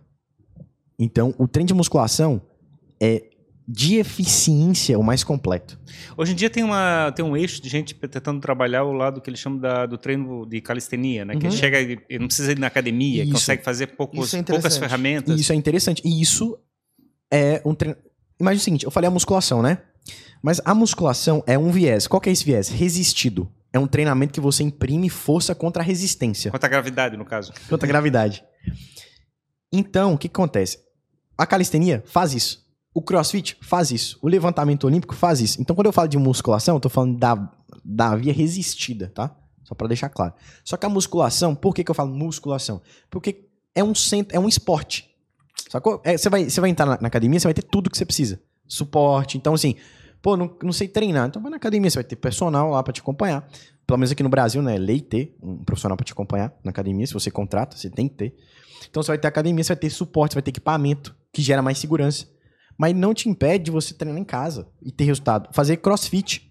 Por exemplo, lembra que eu falei que o treinamento combinado é o mais eficiente para queima de gordura? É o crossfit. Se você olhar a estrutura do crossfit, é o quê? Treina, pegar peso e fazer aeróbico. Sim. Então, sim. peraí, quer emagrecer. Gosta de crossfit? Vai, fi. Mas isso do treino em casa é, é Diz que o crossfit é ruim, crossfit é ruim, diz que o pessoal, porque o crossfit faz as pessoas quererem falar tudo, que para todo mundo que ele faz crossfit. é, isso que é uma coisa terrível, né? É porque, que, que, o crossfit O cara sai na rua, quer virar carro do avesso. Não, isso é correr na rua. o cara paga pra correr na rua. Não, assim, sabe, sabe uma novidade? Eu tô fazendo crossfit. É, novidade, tô fazendo crossfit. Não, é engraçado, eu já vi umas piadas, mas não cabe falar aqui. Mas vai ser cancelado. Vai ser cancelado. Não, mas esse negócio é engraçado. Os crossfiteiros vão te pegar. Às, é. vezes eu tô, às vezes eu tô tô, tô no trânsito, assim, ó, daí eu olho de repente uma galera correndo assim, ó. Que que é isso? Ah, o que que é isso? É arrastão, né? A galera do CrossFit. Aí tu Agora- começa a correr junto, né? Assim, mas nós vamos te pegar. Mas a gente fica pensando, o cara paga um- uma prática pra correr na rua, pô. Faz em casa pra fazer barra. Mas assim, eu, eu nunca fiz crossfit, eu já tive contato na faculdade. Inclusive, tem uma. É, uma ex-colega minha, sabe que ela comprou um crossfit enquanto ela tava na faculdade, né? E aí a gente teve contato, teve a oportunidade de ir lá e tal. Eu achei incrível. Nunca fiz crossfit em relação a ir mesmo e tal, com frequência. Pretendo um dia, pretendo, que eu quero. Nunca fiz, eu tenho que fazer. Eu sou assim, nunca fiz, eu vou fazer, pode ficar tranquilo. Ah, nunca subi, velho, vamos subir. Nós nunca, nunca saltou de helicóptero, nós vamos saltar de paraquedas também. Então, assim, eu, eu tenho essa, eu desafio, então pra mim isso é, isso é tranquilo. Só que o crossfit, qual que é o problema? O problema é o seguinte: quando você não é supervisionado, quando você não tem um profissional. É só um que, perigo de fazer coisa errada, né, cara? é, só que aí as pessoas falam, crossfit lesiona. Aí quando você vai ver os estudos, o que que lesiona? Ah, a barra caiu no pé do cara, a anilha caiu. é isso, é sério. Então, Ah, não o é- cara que foi correr na rua foi atropelado. é, aí Isso coloca a culpa no crossfit. Não, filho, quando você vai ver o histórico de lesão no crossfit, é gente que deixou barra caindo em pé, esses trem. É isso que a lesão no crossfit vem disso. Então não quer dizer que a modalidade é ruim. Essa ideia da- de fazer exercício em casa, calistenia, esses dias eu tava até mostrando hoje um cara no Twitter, tava trocando ideia com eles, cara com dois pezinhos assim, fazendo milhões de exercícios diferentes com o próprio Sim, peso do ó. próprio corpo. Sim. E isso realmente traz resultado? Ou o cara treinou um monte na academia e depois foi fazer vídeo pra, pra internet com os dois Não, pezinhos? não, não que dá ele- resultado. Tem um cara que eu sigo que chama Lazanovic. Ele é russo. Eu sigo desde quando eu comecei a treinar. Inclusive, quando eu comecei na academia, eu viajava muito, né? Com meus parentes e tal. Ficar dois meses fora. Eu fazia só flexão em casa. Flexão, flexão, flexão. É que acontece. Realmente, porque é uma via resistida. A calistenia, qual que é o problema? Você tem que saber as variáveis de treino. Como gerar mais sobrecarga. Aí o que, que você faz? Coloca colete de peso, mexe na isometria, mexe na amplitude, mexe no tempo de descanso, aí você vai aumentando a intensidade e vai evoluindo. É uma modalidade de treinamento resistido. Então eu falo, quer, quer treinar em casa? Você vai ter ótimos resultados. Igual quem tem na academia. Você só tem que saber manipular as variáveis de treino. Mas é a mesma coisa. Porque tem um monte de aplicativos de calistenia, por exemplo, tu pode baixar, tem sequência de exercício, o Justamente. cara te mostra a repetição. tal. Justamente. Então, pra começar é ótimo. Só que depois você vai precisar de um programa. Porque esse É. programa vai ajustar as variáveis. Qual é o risco da pessoa não ter, como é que é, autoconsciência pra poder É. saber se tá fazendo certo, Tem né? isso também. Então, assim, é ótimo pra começar, sabe? Mas aí você quer evoluir no- na calistenia, você tem que entender que a calistenia não é voltada para A calistenia é voltada para equilíbrio, é, isometria, é, é, é é uma vertente. É um esporte também. né? Hum. É um esporte. Então você vai ter que ir naquele esporte. Igual crossfit é um esporte, musculação é outro. Uma parte do teu trabalho tá relacionada a fazer consultoria remota através da internet, certo? Isso, é. Ho- Hoje em dia a gente. Noven... Eu tenho uma academia também, né? Chama Homeostase. Mas é na minha cidade. E lá é, a gente, eu até um método que é só esse método combinado. Né? Aí a gente chama de cross-training, que é da base do crossfit. Sim. Né? É um estudo, basicamente. Se você for olhar, a lógica é igual do crossfit. É, dentro da minha, do meu programa, nos meus programas de treinamento, 80%, 90% é online. Né? Hoje em dia é muito difícil eu pegar alguém para atender presencial. pra mim. E como é que é o desafio de você chegar e ajudar as pessoas, tanto na parte da alimentação quanto no lado de treino, é, de forma remota? Sabe qual que é a maior barreira? A maior barreira não é nem. é- Eu acho que, pra ser bem sincero, é colocar na cabeça das pessoas que elas dão conta de fazer as coisas. Porque, assim, hoje em dia, há uma demanda muito grande de procura de personal, de tudo mais e tal. Quando você tá presencial com a pessoa, qual que é a diferença? É que presencial, a pessoa vai ter um estímulo químico. O que é o estímulo químico? Pô, é tangível, eu tô vendo a pessoa aqui. Se eu precisar, eu pego na pessoa. É químico. Vou chutar uma bronca, vou chutar É. uma bronca do cara, né? tipo assim, tá fazendo errado. É, é químico. Você fala, a pessoa já tem, opa, cortisol lá em cima, você dá um grito e fala, opa, tá bom. Quando você faz online, o que acontece? Quando você faz um programa de treinamento online, se você não tiver acompanhamento, você não faz. E aí eu descobri isso, tenho cinco anos que eu atendo online. E aí eu comecei a perceber que os alunos que tinham resultado eram os que tinham acompanhamento. Aqueles que eu falava pelo menos a cada 15 dias. Sabe? Porque eu pelo menos ia, perguntava, tirava dúvida pelo menos a cada 15 dias. E aí eu comecei a olhar um padrão. Aí começou a vir um estudo científico. Aí o que, que os estudos começaram a mostrar? Que treinamento online dá resultado. Tem um estudo com 26 mil pessoas durante 10 semanas que mais de 60% dessas pessoas tiveram resultado. Porque tinham contado a cada 15 dias. Tipo uma mensagem, sabe como é que você tá? Tô bem, pá, falou. Por quê? Dá um estímulo químico. Porque seu cérebro não sabe diferenciar o que é um estímulo digital para um de, de- de visão, né? Hum. De visão. Então é estímulo. Então, se você usar o, o digital, é a mesma coisa que você tá on- online com o cara. Só que tem que ter essa assistência. Tem que ter uma rotina de Isso, relação para um ali. Tem que ter um acompanhamento. E aí É. eu criei, pensando nisso, eu criei meu programa Acompanhamento Abdômen Perfeito, que é um encontro toda semana. Hum. Então, toda semana a gente tem um encontro. Não tem como a pessoa não ter resultado. Tá, mas o- se o cara quiser, por exemplo, o cara não treina, ele quer só fazer o abdômen perfeito. Sim. Ele vai desenvolver o abdômen dele. Sem treinar? É, não, é, ele Tá, vai treinar. Essa era outra pergunta que eu ia fazer, né? Porque você fala do abdômen perfeito, mas isso é, uma, é só uma referência. Mas a tua, a tua ideia é que Tipo a pessoa assim, se treine completo, ah, né? É sim, tipo assim, eu sou o Homer É. Simpson, Aham. e aí eu vejo lá o abdômen perfeito, Uhum. e aí eu vou, tô disposto a treinar pra ter o abdômen perfeito. Eu quero ter a perna fininha, o braço fininho, mas a barriga perfeita. É, exato. É, é, eu, e esse treinamento vai me dar resultado no meu abdômen. Ah, sim, vamos lá. Porque o teu treinamento exige que a pessoa esteja numa academia, obrigatoriamente. Não, Não. não. A gente faz. Basicamente é o seguinte: imagina um acompanhamento, tá? Você entrou, Home Simpson, entrou aqui, tá aqui na minha frente. Fala assim, Home, onde, onde é que você quer treinar? Aí eu quero treinar em casa. É, Casa. é. Não tem equipamento, não tem problema. Você tem quantos. É, André, eu só tenho 10 minutos pra treinar. Beleza. Lá no acompanhamento eu vou ensinar ele tudo. A gente vai fazer uma aula só de treino. Eu falo, mano, é assim que você vai fazer seu treino. ó. Isso, isso, isso, isso. Tirar as dúvidas dele, tudo. Falo, bora fazer. Aí, André, fiz mais ou menos. Só que na próxima semana ele vai ter outro acompanhamento comigo. Entendi. E esse acompanhamento fala assim, Ih, você fez? Fiz. Ah, ainda tô com dificuldades. Vem cá, então vamos fazer isso, isso e isso. É, é. Agora nós vamos pro tema alimentação. Me contei como é que tá. Então, assim, o acompanhamento abdômen perfeito é multifatorial. A gente trabalha tudo. Tem uma aula lá, por exemplo, que eu vou dar. Lá tem médico, nutricionista, com várias, vários encontros, tá? Então, por exemplo, tem uma aula lá que eu vou dar só de relógio biológico. Como construir a rotina perfeita. Tem um estudo que mostra como tem que ser uma rotina dentro do relógio biológico. Não sei se você sabe, por exemplo, que meio-dia é o horário que você pode mais comer. Ah, é? Meio-dia é o horário que você pode mais comer. Por quê? Porque é a hora que seu corpo tá metabolizando mais. Então quer dizer que eu vou comer mais? Não, não pode. Tem que ter uma horizontalização. Mas eu ensino que a questão não é passar fome, é você saber distribuir a alimentação. Entendi. Entendeu? Então lá a gente Mas pega é- tudo. mas Fala é- sono. Mas é tudo. possível o cara fazer um treino em casa e. Com certeza. Pra focar no abdômen Com dele. certeza, com Que certeza. seria meio. É uma calistenia, digamos assim. Exatamente. Porque a, qual que é a calistenia? Imagina que o princípio básico da calistenia é o seguinte: é treinar sem equipamento. Isso. Isso, a calistenia é o quê? Treino sem equipamento. Então, em casa é calistenia. Então, sim, é, é treinamento resistido. Aí, por exemplo, eu tenho muito aluno pelo mundo onde eu construo a ficha de treinamento dele todo, de, de consultoria, né? Que é um para um, dele todo, só treinando em casa. Nos Estados Unidos, por exemplo, eu tenho muito aluno nos Estados Unidos e a maioria. 80% dos alunos, não, 60% dos meus alunos do- dos Estados Unidos treinam em casa, porque não tem tempo, sabe, de deslocar. Porque academia- as academias lá são muito boas, mas lá é, tipo, 20 minutos você chegar na academia de carro. Uhum. Não é literalmente academia de bairro. Lá não tem academia de bairro, é só academia top. Sim. Então Tem é que ir de só carro, galpãozão. Tem que ir é. de carrão É lá. muito difícil ter uma academia na esquina, sabe? É. E como todo mundo tem carro, eles criam academia no meio do nada e abre um galpão, estrutura foda, só que aí- Gigantesca, assim, gigantesca, né? só que a pessoa Cara, parece um chegar- shopping, assim, aqueles Parece um shopping. É, é tão bizarro que eu vejo que uns caras no YouTube que viajam e usam academia assim pra tomar banho, com ponto de apoio, assim, de tão grande que é. Entendeu? Então, assim, aí o que, que eu faço? Eu sento e construo todo um treino pra pessoa fazer em casa sem equipamento. Aí a pessoa faz e tem resultado.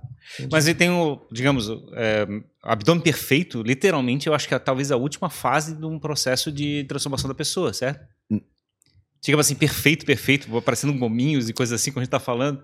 É, na verdade, a gente fala o que eles querem ouvir, entrega o que eles precisam. então, assim, então, o que acontece? Quando eu falo abdômen perfeito, eu falo assim, perfeito no máximo que você conseguir em três meses. Saca? Mas eu deixo isso bem claro. Mas é igual o Pablo Massal. O Pablo Massal fez lá o Milha Club.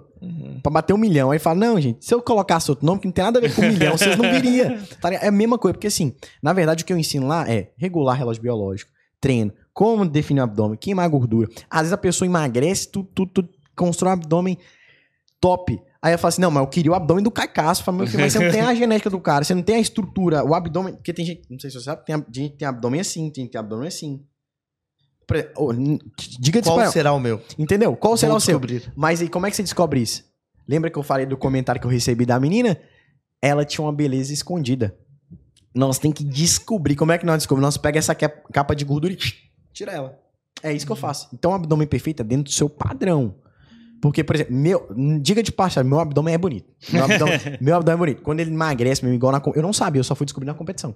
Eu descobri o máximo que eu pude, entendeu? Entendi. Porque o meu é assim, ó. Mas tem gente que vai ser assim. Tem gente vai ter assim. Só que a questão do cara, no fundo, ele quer ter uma barriga chapada e menos gordura. O que ele não quer é ficar com a gordura transbordando. Isso. A Né? Não- catupiry. Sabe? Ela não quer Mas assim, se eu, se, eu, se, eu, se eu me lembro, é, pelo que eu já dei pesquisando sobre esse assunto, teoricamente, eu, digamos, o primeiro lugar onde o corpo acumula gordura é nessa região abdominal, né? É, vamos lá. Isso é- essa, essa pergunta é boa. Vamos lá. Ó, na época das cavernas, o que, que aconteceu? Não tinha supermercado, não tinha padaria, não tinha restaurante, tinha nada. Se você quisesse comer, Acordava e ia caçar um javali. você tinha que caçar, certo? Era todo dia que você ia achar um javali? Não, Não. era, filho. você achar uma pomba, Às vezes, você uma vai achar às vezes você vai achar uma acerolinha, às vezes uma folhinha, às vezes não achar nada. E aí, o que, que o corpo. O seu corpo fez assim? Olhou pra um lado, olhou pro outro e falou: mano, se a gente não criar um mecanismo de guardar energia no corpo, nós vamos morrer. Tanto que, não sei se você sabe, você pode ficar uma semana sem morrer, sem comer, que você não morre. Agora fica uma Pode semana ficar uma sem. semana sem morrer que tu não come. É. Agora, ó, você fica uma semana sem comer, você não morre, filho. Agora fica uma semana sem beber água. Dá três dias, você entra em pane. Não tem Sim, sistema tá pra água, mas o balanço hidráulico, a bomba hidráulica não tem, mas pra comida tem. Então por quê? Porque você tem reservatório de energia. Esse reservatório é a gordura. Seu corpo olhou e falou assim: vamos criar a célula de gordura, moço. Porque se nós não criar, vai dar.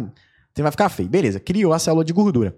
Aí entra. Maldita ideia, né? Maldi- É, mas se não fosse, nós não estaríamos aqui hoje, moço. Não. Ainda bem que criou.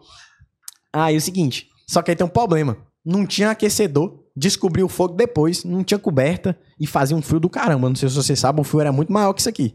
Tinha muito frio naquela época. E aí, esse tinha que entrar na caverna e mesmo assim fazia frio. O que que acontece? Seu corpo olhou e falou assim, lascou. Se a gente não dá conta, esse trem vai entrar em hipotermia.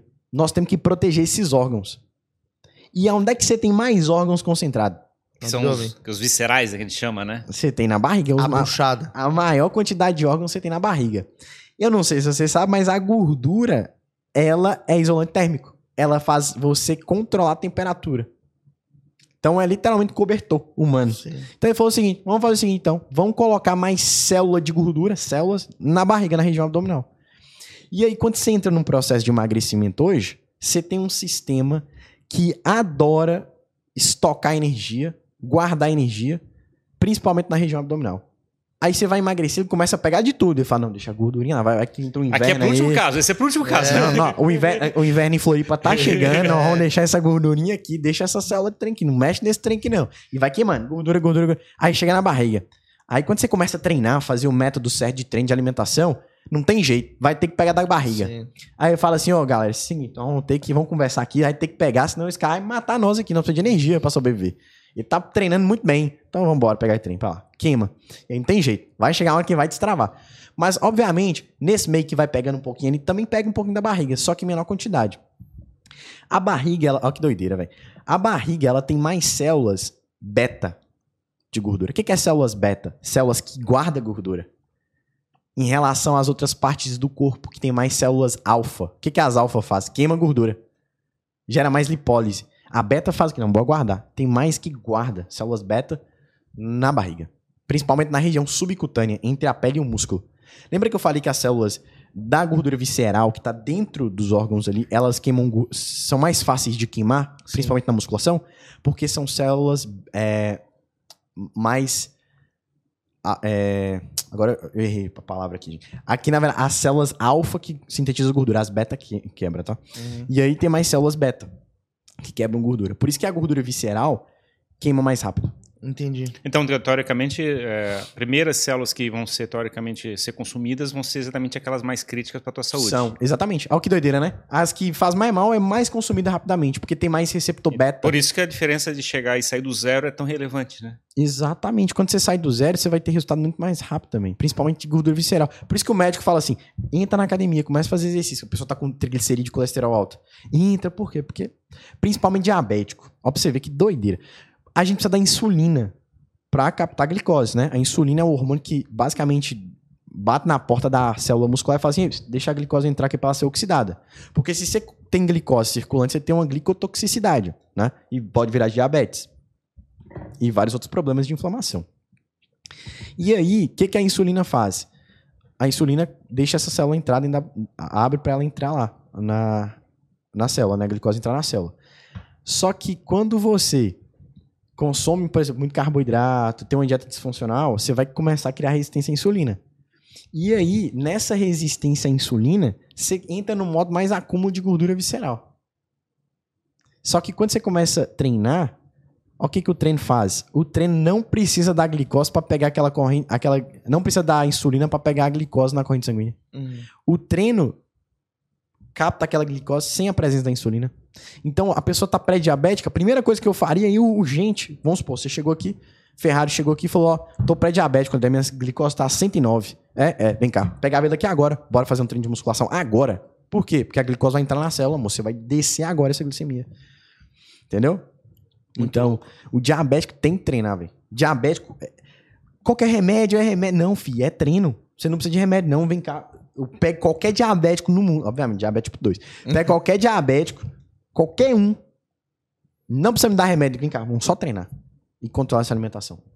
Sim, o cara tem uma, uma mudança de vida. É que não tem jeito, o corpo é uma máquina para estar em movimento. A gente, vive, a gente vive numa sociedade que cada vez mais inibe a nossa necessidade de se mover para fazer as coisas. E aí a gente vai. Choca, né? O sistema que você É. tem de comprimido altamente palatável, sedentarismo. Não, eu, eu até brinco. No aeroporto, aquela, aquela esteira que empurra seu corpo por 20 metros. Aí fala assim, André, pra acelerar, chega, chega cedo no aeroporto, mas vai ficar 20. Vai, anda, velho, 30 metros. Hoje em dia você não precisa. Vai chegar um momento que você não vai precisar andar. Vai ter esteira nas ruas pra você andar- colocar seu corpo e empurrar seu corpo, assim. Como é que é aquele filme, Dudu, que eu sempre Não, amo? tô te falando. O Oli, né? Que os caras ficam na, na cadeira, assim. Mano, tô te falando, vai chegar um momento que vai ter esteira na rua, você não vai precisar andar. Você vai. Eu tô falando. Você vai colocar. Hoje em dia, É, mas é um troço engraçado, né? Eu lembro da gente ir no shopping Beira-Mar ali, no, aqui na academia. Aí eu ficava indignado assim, pô, vamos pegar o elevador pra ir pra academia. Assim, ah, não, porra, vamos pra academia, vamos pela escada. né? Sacou? Uma coisa, eu pego uma analogia, toda escada é uma oportunidade. Toda escada é uma oportunidade. Você, só pra você ter ideia, o ser humano por dia precisa, se só fazer isso, já melhora o emagrecimento. Dá 10 mil passos por dia. 10 Esse relógio aqui ele marca os passos, é porque tá descarregado, senão eu vou mostrar pra vocês. Mas todo dia, velho, você tem que dar 10 mil passos. Ah, André, não dou. Pois é, por isso... não- Tem gente que... Ó, ó a rotina, vê se você conhece alguém assim. Acorda, senta no carro, ou então no ônibus, chega no trabalho, fica 8 horas sentado, chega em casa, deita e dorme. Sim. Você conhece A alguém vida assim? toda, toda. E aí? Muita gente. E come, come, come totalmente palatável e mecanismo de recompensa. E isso vai... Véi, isso aí é uma punição pro corpo. Pois é, tem que usar a escada do prédio, né, cara? Mas parece tão gostoso. Tu usa a escada do prédio?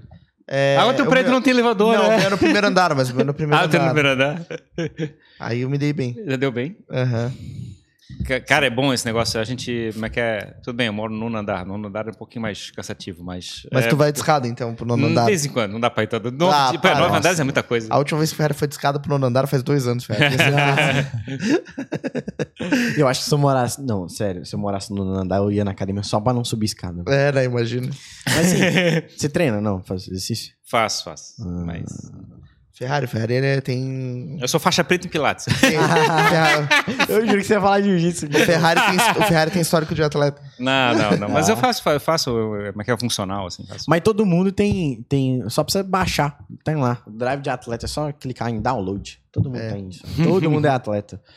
Todo mundo. Descubra o atleta que há em você. Ah, ó, não, bom, bom bem. Show de bola, Jimmy já tá na academia também? É, não, eu tô, tô fazendo é, exercício ali na beira-mar, né? Ó. Caminhando, fazendo co É aqui do teu um lado. Eu acho a Beira-Mar pertinho aqui, né? Sim, sim, é. Eu tava lá, né? Eu tava no shopping agora, Beira-Mar. É, É, é. exato. Então eu tenho Do feito lado. ali, todo dia eu tenho feito alguma caminhada. Cara, ca- corrida caminha- lá. caminhar é um elemento, assim, chave, né? Tipo, pô, Sim. que é 15, 20, 30 Isso. minutos de Ca- caminhar. ó, a, a caminhada, Eu boto um ela serve. tipo, cami... Isso, muito bom, velho. Muito bom. Aí você tem dois momentos. Você aprende sim, ainda. Isso. Treina seu corpo. Muito bom. Eu tô fazendo isso agora. Eu não É fazia bom. isso. É legal, cara. Mas como agora eu comecei a fazer mais cardio, eu não fazia muito cardio, não. Mas quando eles entram no mundo de atleta, eles vão botando treino em cima dos seios. E o atleta já não gosta, né?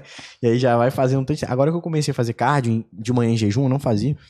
Eu boto que comecei a aprender, falei, vou botar podcast, me aprender enquanto eu tô andando. Uhum. E eu acho esteira chato, velho. Não, e eu não, eu não gosto de nenhuma atividade física, assim. Eu sou. da- minha tendência pro sedentarismo é muito grande, porque eu Não. acho chato. Ou é Não hábito? não é. Vou te falar. Aí, você bate num ponto importante. Não é que você não gosta, é porque você acha que a academia que é o único lugar. Explora. Explora a modalidade. Mano, Sim. vai ter uma que você gosta. Então, eu vou, agora eu vou Explora, começar. Tu perguntou, eu tô fazendo ali, mas eu vou começar o Muay Thai. Isso, tá aí. Bom demais. Aí, Da Thai. cara. Ó, sabe como é que eu comecei a gostar de musculação? É. No começo eu não gostava. Aí eu entrei no jiu-jitsu.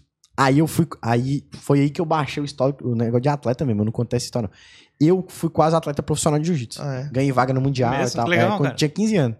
E eu comecei a treinar e tal. Aí eu tava no ensino médio, dois anos treinando, eu ganhei um Pan-Americano e tal, ganhei vaga no Mundial, só não fui em Dubai, só não fui quando tinha dinheiro. Sim. E aí tal, aí quando chegou na- no tempo da faculdade eu tive que decidir. Ou eu vou ser treinador, ou eu vou ser atleta. Aí eu olhei assim, jiu-jitsu ganha dinheiro, não. Atleta.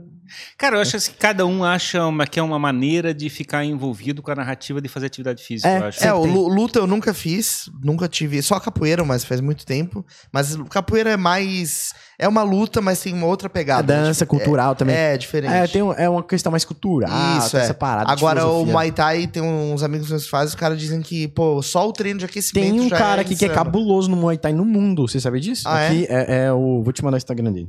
Ele a gente é- fez um podcast com a da. Vou do- fazer ele perto de Chama lá. ele, inclusive, aqui pro podcast Legal. seus. Ele é muito profissional, ele é um dos melhores do mundo. Eu acompanhei ele, ele é de Floripa, eu não sabia. Ele é treina cara do UFC e é daqui, velho. Ele é foda. UFC? É. Ele Que treina massa. gente do UFC. Esse, esse último que ganhou o brasileiro, que tá conhecidão agora, ganhou do, do Moreno, esqueci o nome. Ele, ele treina ele, ele mora aqui, velho. Eu Que vou legal. passar o contato dele pra Passa, vocês. passa. E ele é, tipo, hypado no, no Instagram e O tal. meu negócio com luta, eu sempre nunca fui procurar luta, porque eu fiquei pensando, cara, eu vou me quebrar fazendo luta e daí eu vou ficar muito puto, porque eu fui fazer uma atividade física e vai acabar com o meu dia. no Mas o Muay Thai não é de contato, né? Geralmente. É, não, mas na real, quando tu treina luta, assim, tu até beleza, tu vai fazer um fight ali ou outro. É, É, mas mas- Thai não tem, né? Normalmente interação com. Não, é, pelo que eu vi, tem alguns. Tem? Tem, alguns que tu faz uma. uma Você falou o quê? Muay Thai. É, o Muay Thai ele tem muito de treino, mas ele não tem muito de, de, de, de, de, de Ah, contato. não, tem. Na hora que ch- chama pro fight, É, né? sim, Hum, tem Tem fight. as é. técnicas que a gente Isso. chama de, de uma, é, as sombras, né? Manopla e tal. exato. É, e- uma espaguete e tal, mas quando você vai pro fight, chama. Vai os dois aí. contato. Aí Uhum. bota o capacete e um. Quem, tem Desce o quem, cacete. quem desmaiar primeiro, perde. É, tipo isso aí. Mas eu, a galera diz que é tranquilo, assim, que é, É muito, tranquilo. é muito difícil de se quebrar, né? Tu vai ficar dolorido Não, e vai. tal. Igual musculação, mas assim, Exato. ele não vai colocar você pra fazer um trem que você não dá Sim. conta, ele vai colocar assim, progressão, porque. É, tu não vai quebrar um braço, ó, tá ligado? Óbvio, vai chegar um momento que você vai levar um soco na cara. Mas Sim. até você levar um soco na cara, vai ser espaguete, vai ser não sei o quê. Eu você vai fiz- treinando. Eu fiz uma Sim, aula de Krav Maga uma vez, pra ver como é Krav que era. Maga achei é legal, eu é achei legal o treino de Krav Maga. Krav Cabelo Maga seguido. é, é israelense, né? É, eu nunca fiz. Agora, o que, que eu tô querendo fazer é. Eu vou correr agora, né? Eu- Anteontem eu decidi, acordei, tá- eu tava meio incomodado. Falei, mano, tô precisando de um desafio. Tô meio incomodado. Falei, ah, vou correr minha maratona. Tem seis meses que eu não corro, nada. Tem oito meses que eu não corro nada, nada, nada. Falei, vou correr uma maratona. Eu sou muito bom de corrida. Você bota o correr. eu- maratona, só o pessoal localizar aqui, é 20 km, né? 21. 21. Hum. 21. Você me botar agora, eu tenho oito meses que eu não corro. Você me botar agora, eu vou chegar na linha. Vou morrer. Cara, eu né, acho, eu acho que foi assim, eu corria 10 km, assim, era regular. E, pô, 10 km pra mim começava a sentir calcanhar, perna e não sei o quê. É, É, ele- a ele- partir dali já é mais Joelho físico. começa é a físico, sentir um é, O glicogênio baixa. Os primeiros quilômetros é mental. É o que eu falei. O seu corpo fica vai pra casa, mano, sua mente fica. Mas depois é mais físico mesmo. É dor física. É calcanhar, dói mesmo. Joelho, joelho também. É. E não é uma dor que tu vai ter que conviver Vai ter com que- ela. é, a- a- às vezes, por exemplo, uma dor que é gatilho pra lesão, você tem que fortalecer. Por isso tem que fazer musculação também. Fortalecer músculo, ligamento e tal. Os, os profissionais fazem isso, justamente pra isso. Não é só corrida, né? Uhum. E aí, é, a gente tá falando do que mesmo? Desafio, né? De luta e tal. Ah, tá de luta. E aí, eu tava meio incomodado, que falei, velho, eu preciso de um desafio. Aí eu acordei ontem, falei, vou correr a minha maratona. Primeiro que tiver aí, eu vou, vou ir. Aí eu, eu nem tenho tênis de correr aqui. Eu comp- nem tenho, eu vou comprar um ali agora. Uhum. Falei, não, vou começar a correr amanhã e tal. Aí amanhã vai ter esse evento, né? Mas eu vou dar conta, 5 horas da manhã eu tô lá. Sim. E eu amo correr. Só que eu preciso de um desafio pra tá. Aí eu falei, mano, eu preciso de luta também. Eu já fiz boxe, eu amo boxe. Eu Uhum. acho A gente já fez um podcast uma vez com um É, professor Bruno de boxe, Jordão. o Bruno Jordão. Mas a gente já eu- fez com a de, de Taekwondo, na Ah, Librides. aham. A Aqui tem um tanto, né, de, de, de profissional. Eu falei, mano, Tem. eu vou contratar um. Pelo menos duas vezes na semana, eu preciso fazer um boxe. Ali, quando eu tô caminhando na beira-mar, a galera fica dando treino ali no Ele Ponto, ali Ai, em frente ao shopping. Você mora aqui, né, no Beira-Mar, velho? Sim, eu moro ali perto. Agora sim, né? Agora sim, eu mudei Ah. agora há pouco. Que massa, velho. Eu- Eu queria morar ali perto. É, mas Ali é top. É, eu queria morar ali no Tacuruvi por causa da Ironberg. Ah, sim, tá Ironberg. Corubi. É, É, Tacuruvi. É, eu queria Tacurubi morar lá, só que não achei casa. É difícil pra cara. Sim. Tipo assim, é muito difícil achar casa lá. Os que eu achava tipo, não, só um mês. Eu falei, não, não, mano. É. Eu quero ficar até. Sim. Aí é ruim. Eu falei, ah, não, vou morar no sul mesmo. E que lá- prefere casa do que apartamento. Não, apartamento também procurei, mano. É muito difícil achar ali Sim. no Itacoruvi. Por quê? Porque eu pensei o seguinte: pô, se eu morar no centro, eu tenho que morar perto da Ironberg. Porque eu não vou ficar andando pra ir pra minha academia. Eu quero morar lá perto, que eu sou assim. Porque meu- minha, minha vida é assim, gente, ó. É casa, exercício, casa. Uhum. Não faz mais nada, só isso. Eu não saio muito nada. Então, eu gosto dessa vida, assim, de, porque eu trabalho em casa também, né? Sim, sim. Então eu penso assim, pô, velho, não pode ser muito longe. Aí, onde eu tô morando agora, literalmente, literalmente, a academia é do lado de casa. É Ah, tipo então é tipo- Então, e virasse, então, digamos, um influenciador digital, de certa É, forma, caminhando. é, e hoje- agora tens uma equipe? Tem, tem. Quantas pessoas estão contigo Ixi, trabalhando? cara, hoje deve ter umas 10. 10 Nossa,11. já, é um, já é uma empresa, então. É uma empresa, é uma empresa.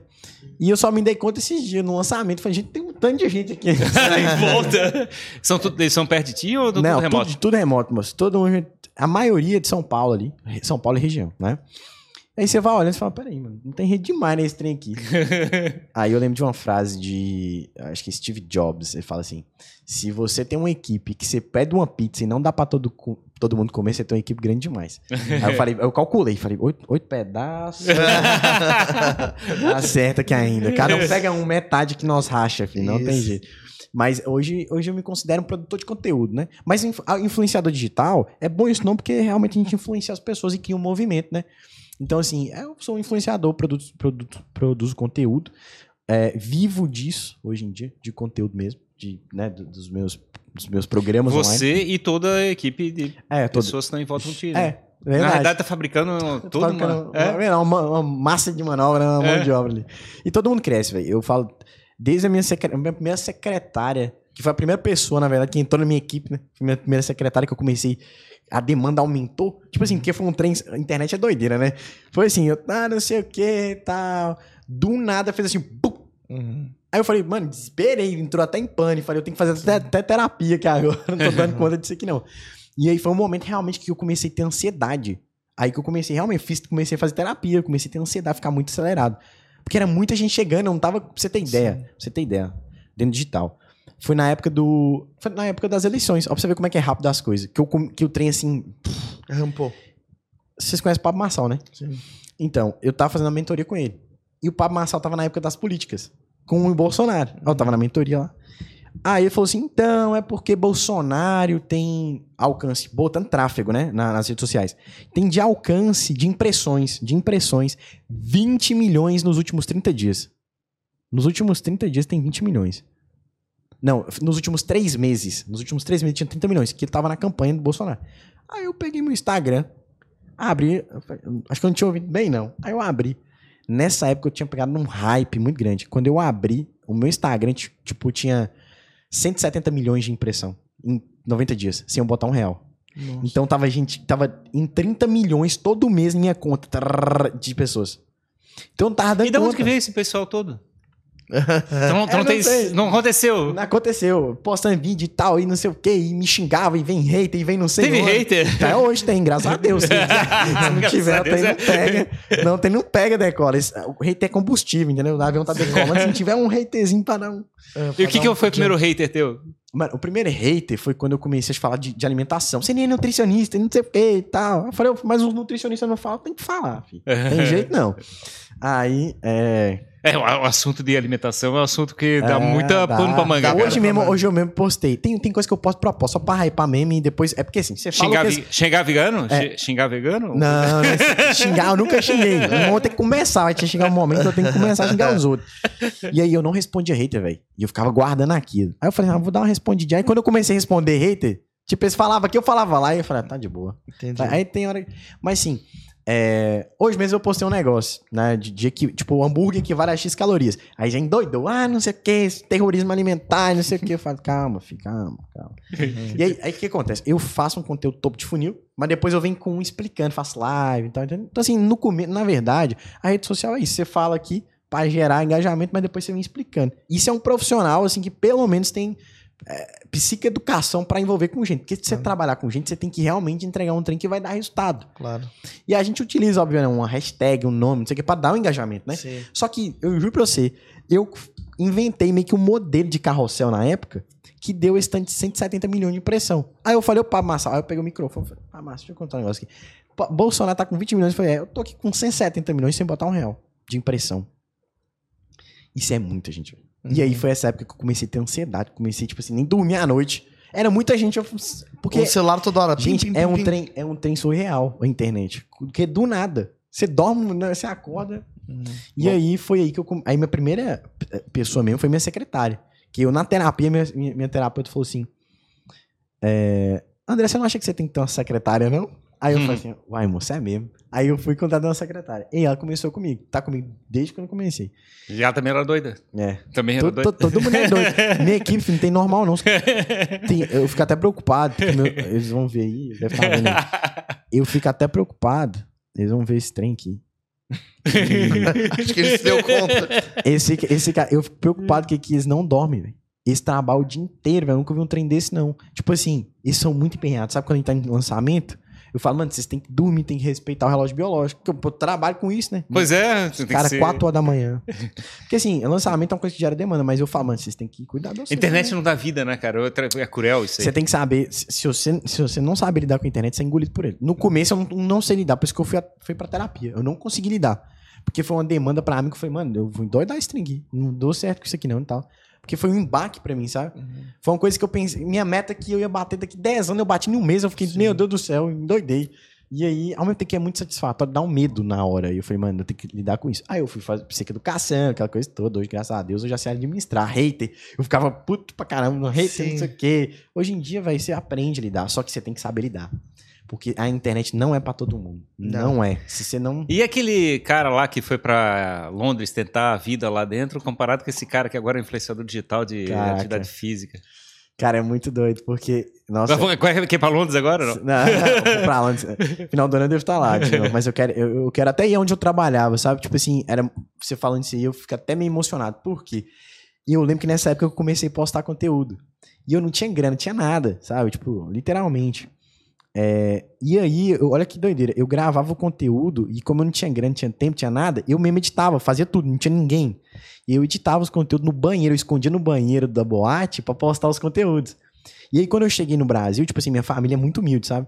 E desde a época da faculdade, na verdade, eu já tava postando conteúdo. E eu não tinha grana pra pagar a internet em casa. Eu roubava o Wi-Fi do vizinho. Como é que era? Eu chegava. Vocês lembram que eu falei que eu saía 4 horas da tarde, chegava meia-noite, né? Uhum. E no outro dia da, eu tinha que estar 5 horas. Aí eu ia chegar meia-noite, subia na laje, roubava o Wi-Fi do vizinho ficava assim, ó, pra postar o vídeo. tá, beleza. E aí eu chegava na faculdade, a galera me zoava e falava assim, ah lá, o cara que fala de 6 em 7, não sei o quê. Porque eu já sabia dessa parada. Eu falei, não, isso vai dar certo um dia. Sempre acreditei no fundo que ia dar certo. E aí, o cara de Londres era um cara que, num dia, foi, um, foi que virei a chave. Eu tava na boate, lotado, pau quebrando o dia inteiro. Eu trabalhava, tipo, 18 horas, 16 horas.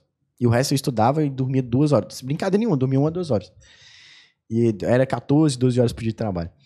E aí um dia eu tava na boate, daqui pau quebrando. Eu falei, mano, não faz sentido eu estar aqui. Porque se eu ficar aqui, eu vou, tá, vamos supor que eu fico aqui, eu vou ficar aqui a vida inteira. Tinha um brother meu lá, brasileiro que trabalhava lá, que tinha quase 20 anos, tava no mesmo lugar, com a mesma coisa. Eu falei, mano, eu não quero isso. É melhor ir pro Brasil agora, gastar toda a minha energia com um trem que eu acredito, trabalhar no meu sonho, do que ficar trabalhando no sonho dos outros aqui.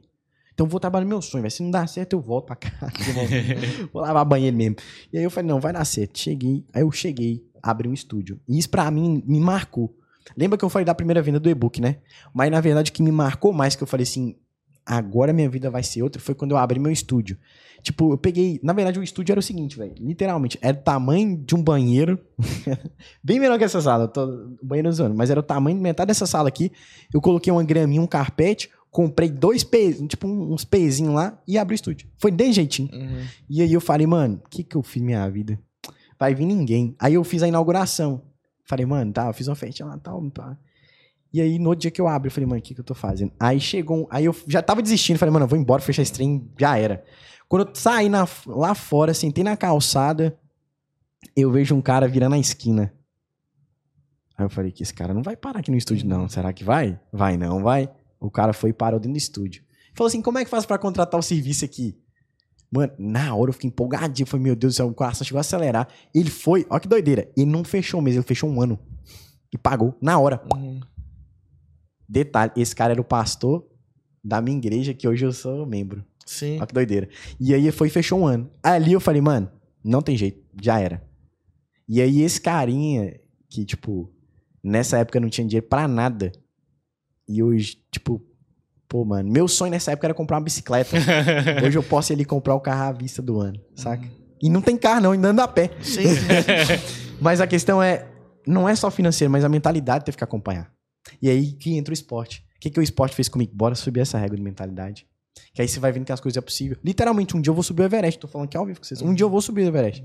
Já até programei e tal. É um dos meus sonhos. Eu vou, subir, vou escalar o Everest um dia. O dia que tu subir, a gente vai ter essa imagem aqui. A gente Vai, vai fazer um corte. lembrar disso aqui, isso que eu tô Vamos falando. fazer o corte. André Freud Não tem jeito. Everest. Inclusive, inclusive até tô, tô preparando. Vou fazer ainda Iron Man. Pode, pode pegar. Porque eu vou, porque eu- tudo é possível. Claro. Tá na Bíblia. Maior que está em você do que o que está no mundo. Pode ficar em paz. Então a questão é. A diferença. Se for falar a verdade mesmo, é como eu me vejo hoje.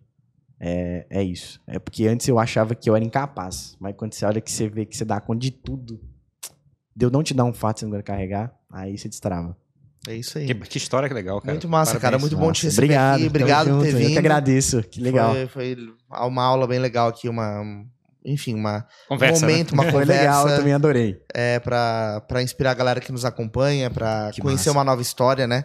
E acho que mais uma vez, a gente, com esse episódio, a gente cumpriu muito bem a nossa missão aqui plateia, né, velho? Que legal. E deixa as tuas redes pra quem Claro, te conhecer claro. e tal. Então, meu Instagram, que é onde eu posto conteúdo todo dia, que você vai lá, você vai ter um destrave todo dia. É André Freud, Freud, com E, oficial, André Freud, oficial. Meu YouTube é André Freud. E essas são. e TikTok também é André Freud. São Sim. essas redes que eu utilizo mais. Então, YouTube tem usado bastante? comecei agora. É? É, agora eu vou até entrar em um projeto mais específico. Até encontrei um videomaker aqui pra gente começar um trabalho mais específico no YouTube, Uhum. que é onde eu aposto que eu vou me dar bem lá dentro. E vai, vou conseguir ajudar mais gente lá dentro. Porque lá é conteúdo mais denso, né? Sim, é Hum. mais pesquisável Mas, é. também. Justamente. Eu acredito que sim. Então lá eu vou ter um potencial de escalabilidade e ao mesmo tempo alcançar gente também que quer, precisa de conteúdos, né? Porque Top. não é todo mundo também que fala de barriga e das trem. Então acho que as Sim, pessoas sim. precisam saber um pouco. Barriga, os gominhos das isso. barrigas. Gominhos. É, Como é que é? Gobinho acele- acelerado. Acelerador de gominhos. Acelerador é legal esse nome, gominhos. não é? É bom, é bom. É uma Se provocação Se boa, eu contar cara. pra vocês, foi minha equipe que decidiu esse bom. nome. E eu falei, não, tá aprovado, pode ir. Acelerador de gominhos. É legal, os caras fizeram uma página top. O método tangerina de acelerar gominhos. Caraca, velho, gostei Dá pra dessa. fazer, dá pra fazer isso aí. O Brain já tá tangerina É, método tangerina de acelerar gominhos. É isso aí, Legal. muito obrigado, então, cara, pela Cara. tua vinda. Tamo junto. Tamo junto, muito Tá. obrigado. Sensacional. A gente vai deixar os links aqui na rede e tal. Valeu. É, obrigado a você que acompanhar mais este episódio aqui no Jogando para a Plateia. Se você não está inscrito, inscreva-se. Vai lá no nosso Instagram agora, arroba Jogando para a Plateia. Segue a gente lá. A gente posta um monte de cortes. E comenta, né? Interage aí com os nossos conteúdos, com os nossos episódios, pra gente seguir motivado fazendo esse trabalho aqui. Correto, É isso aí, Ferrari? isso aí, Jimmy. E uh, mas cadê as fotos dos gominhos aí? Pois é, vou, vou mostrar em breve. Vou mostrar em breve. Vai ser o antes e depois mais impressionante no Instagram Ô, do André eu Freud. vou, eu vou cobrar esse tal. Agradecer aos nossos parceiros, ao Lid Santa Catarina, ao Danco Música, Gastronomia e Drinks, ao Davi Paz Lima, nosso assessor oficial aqui no Jogando para a Plateia, e também a doutora Rebeca Heinzen com Pink Talks sobre saúde feminina. Se você não assistiu ainda o podcast dela, vai lá, pesquisa Rebeca Heinzen no YouTube e acompanha o conteúdo que tá cheio lá, É beleza? isso aí, Show de gente. bola, sensacional. Tamo Muito junto. grato por tudo aí, gente. É isso Show. aí. Foi um Obrigado. prazer estar aqui hoje. É isso aí, Tamo um grande junto. prazer pra gente também. Um abraço e até o próximo episódio do Jogando Jogando. pra plateia. Falou, gente. Valeu, tchau, tchau. tchau, tchau.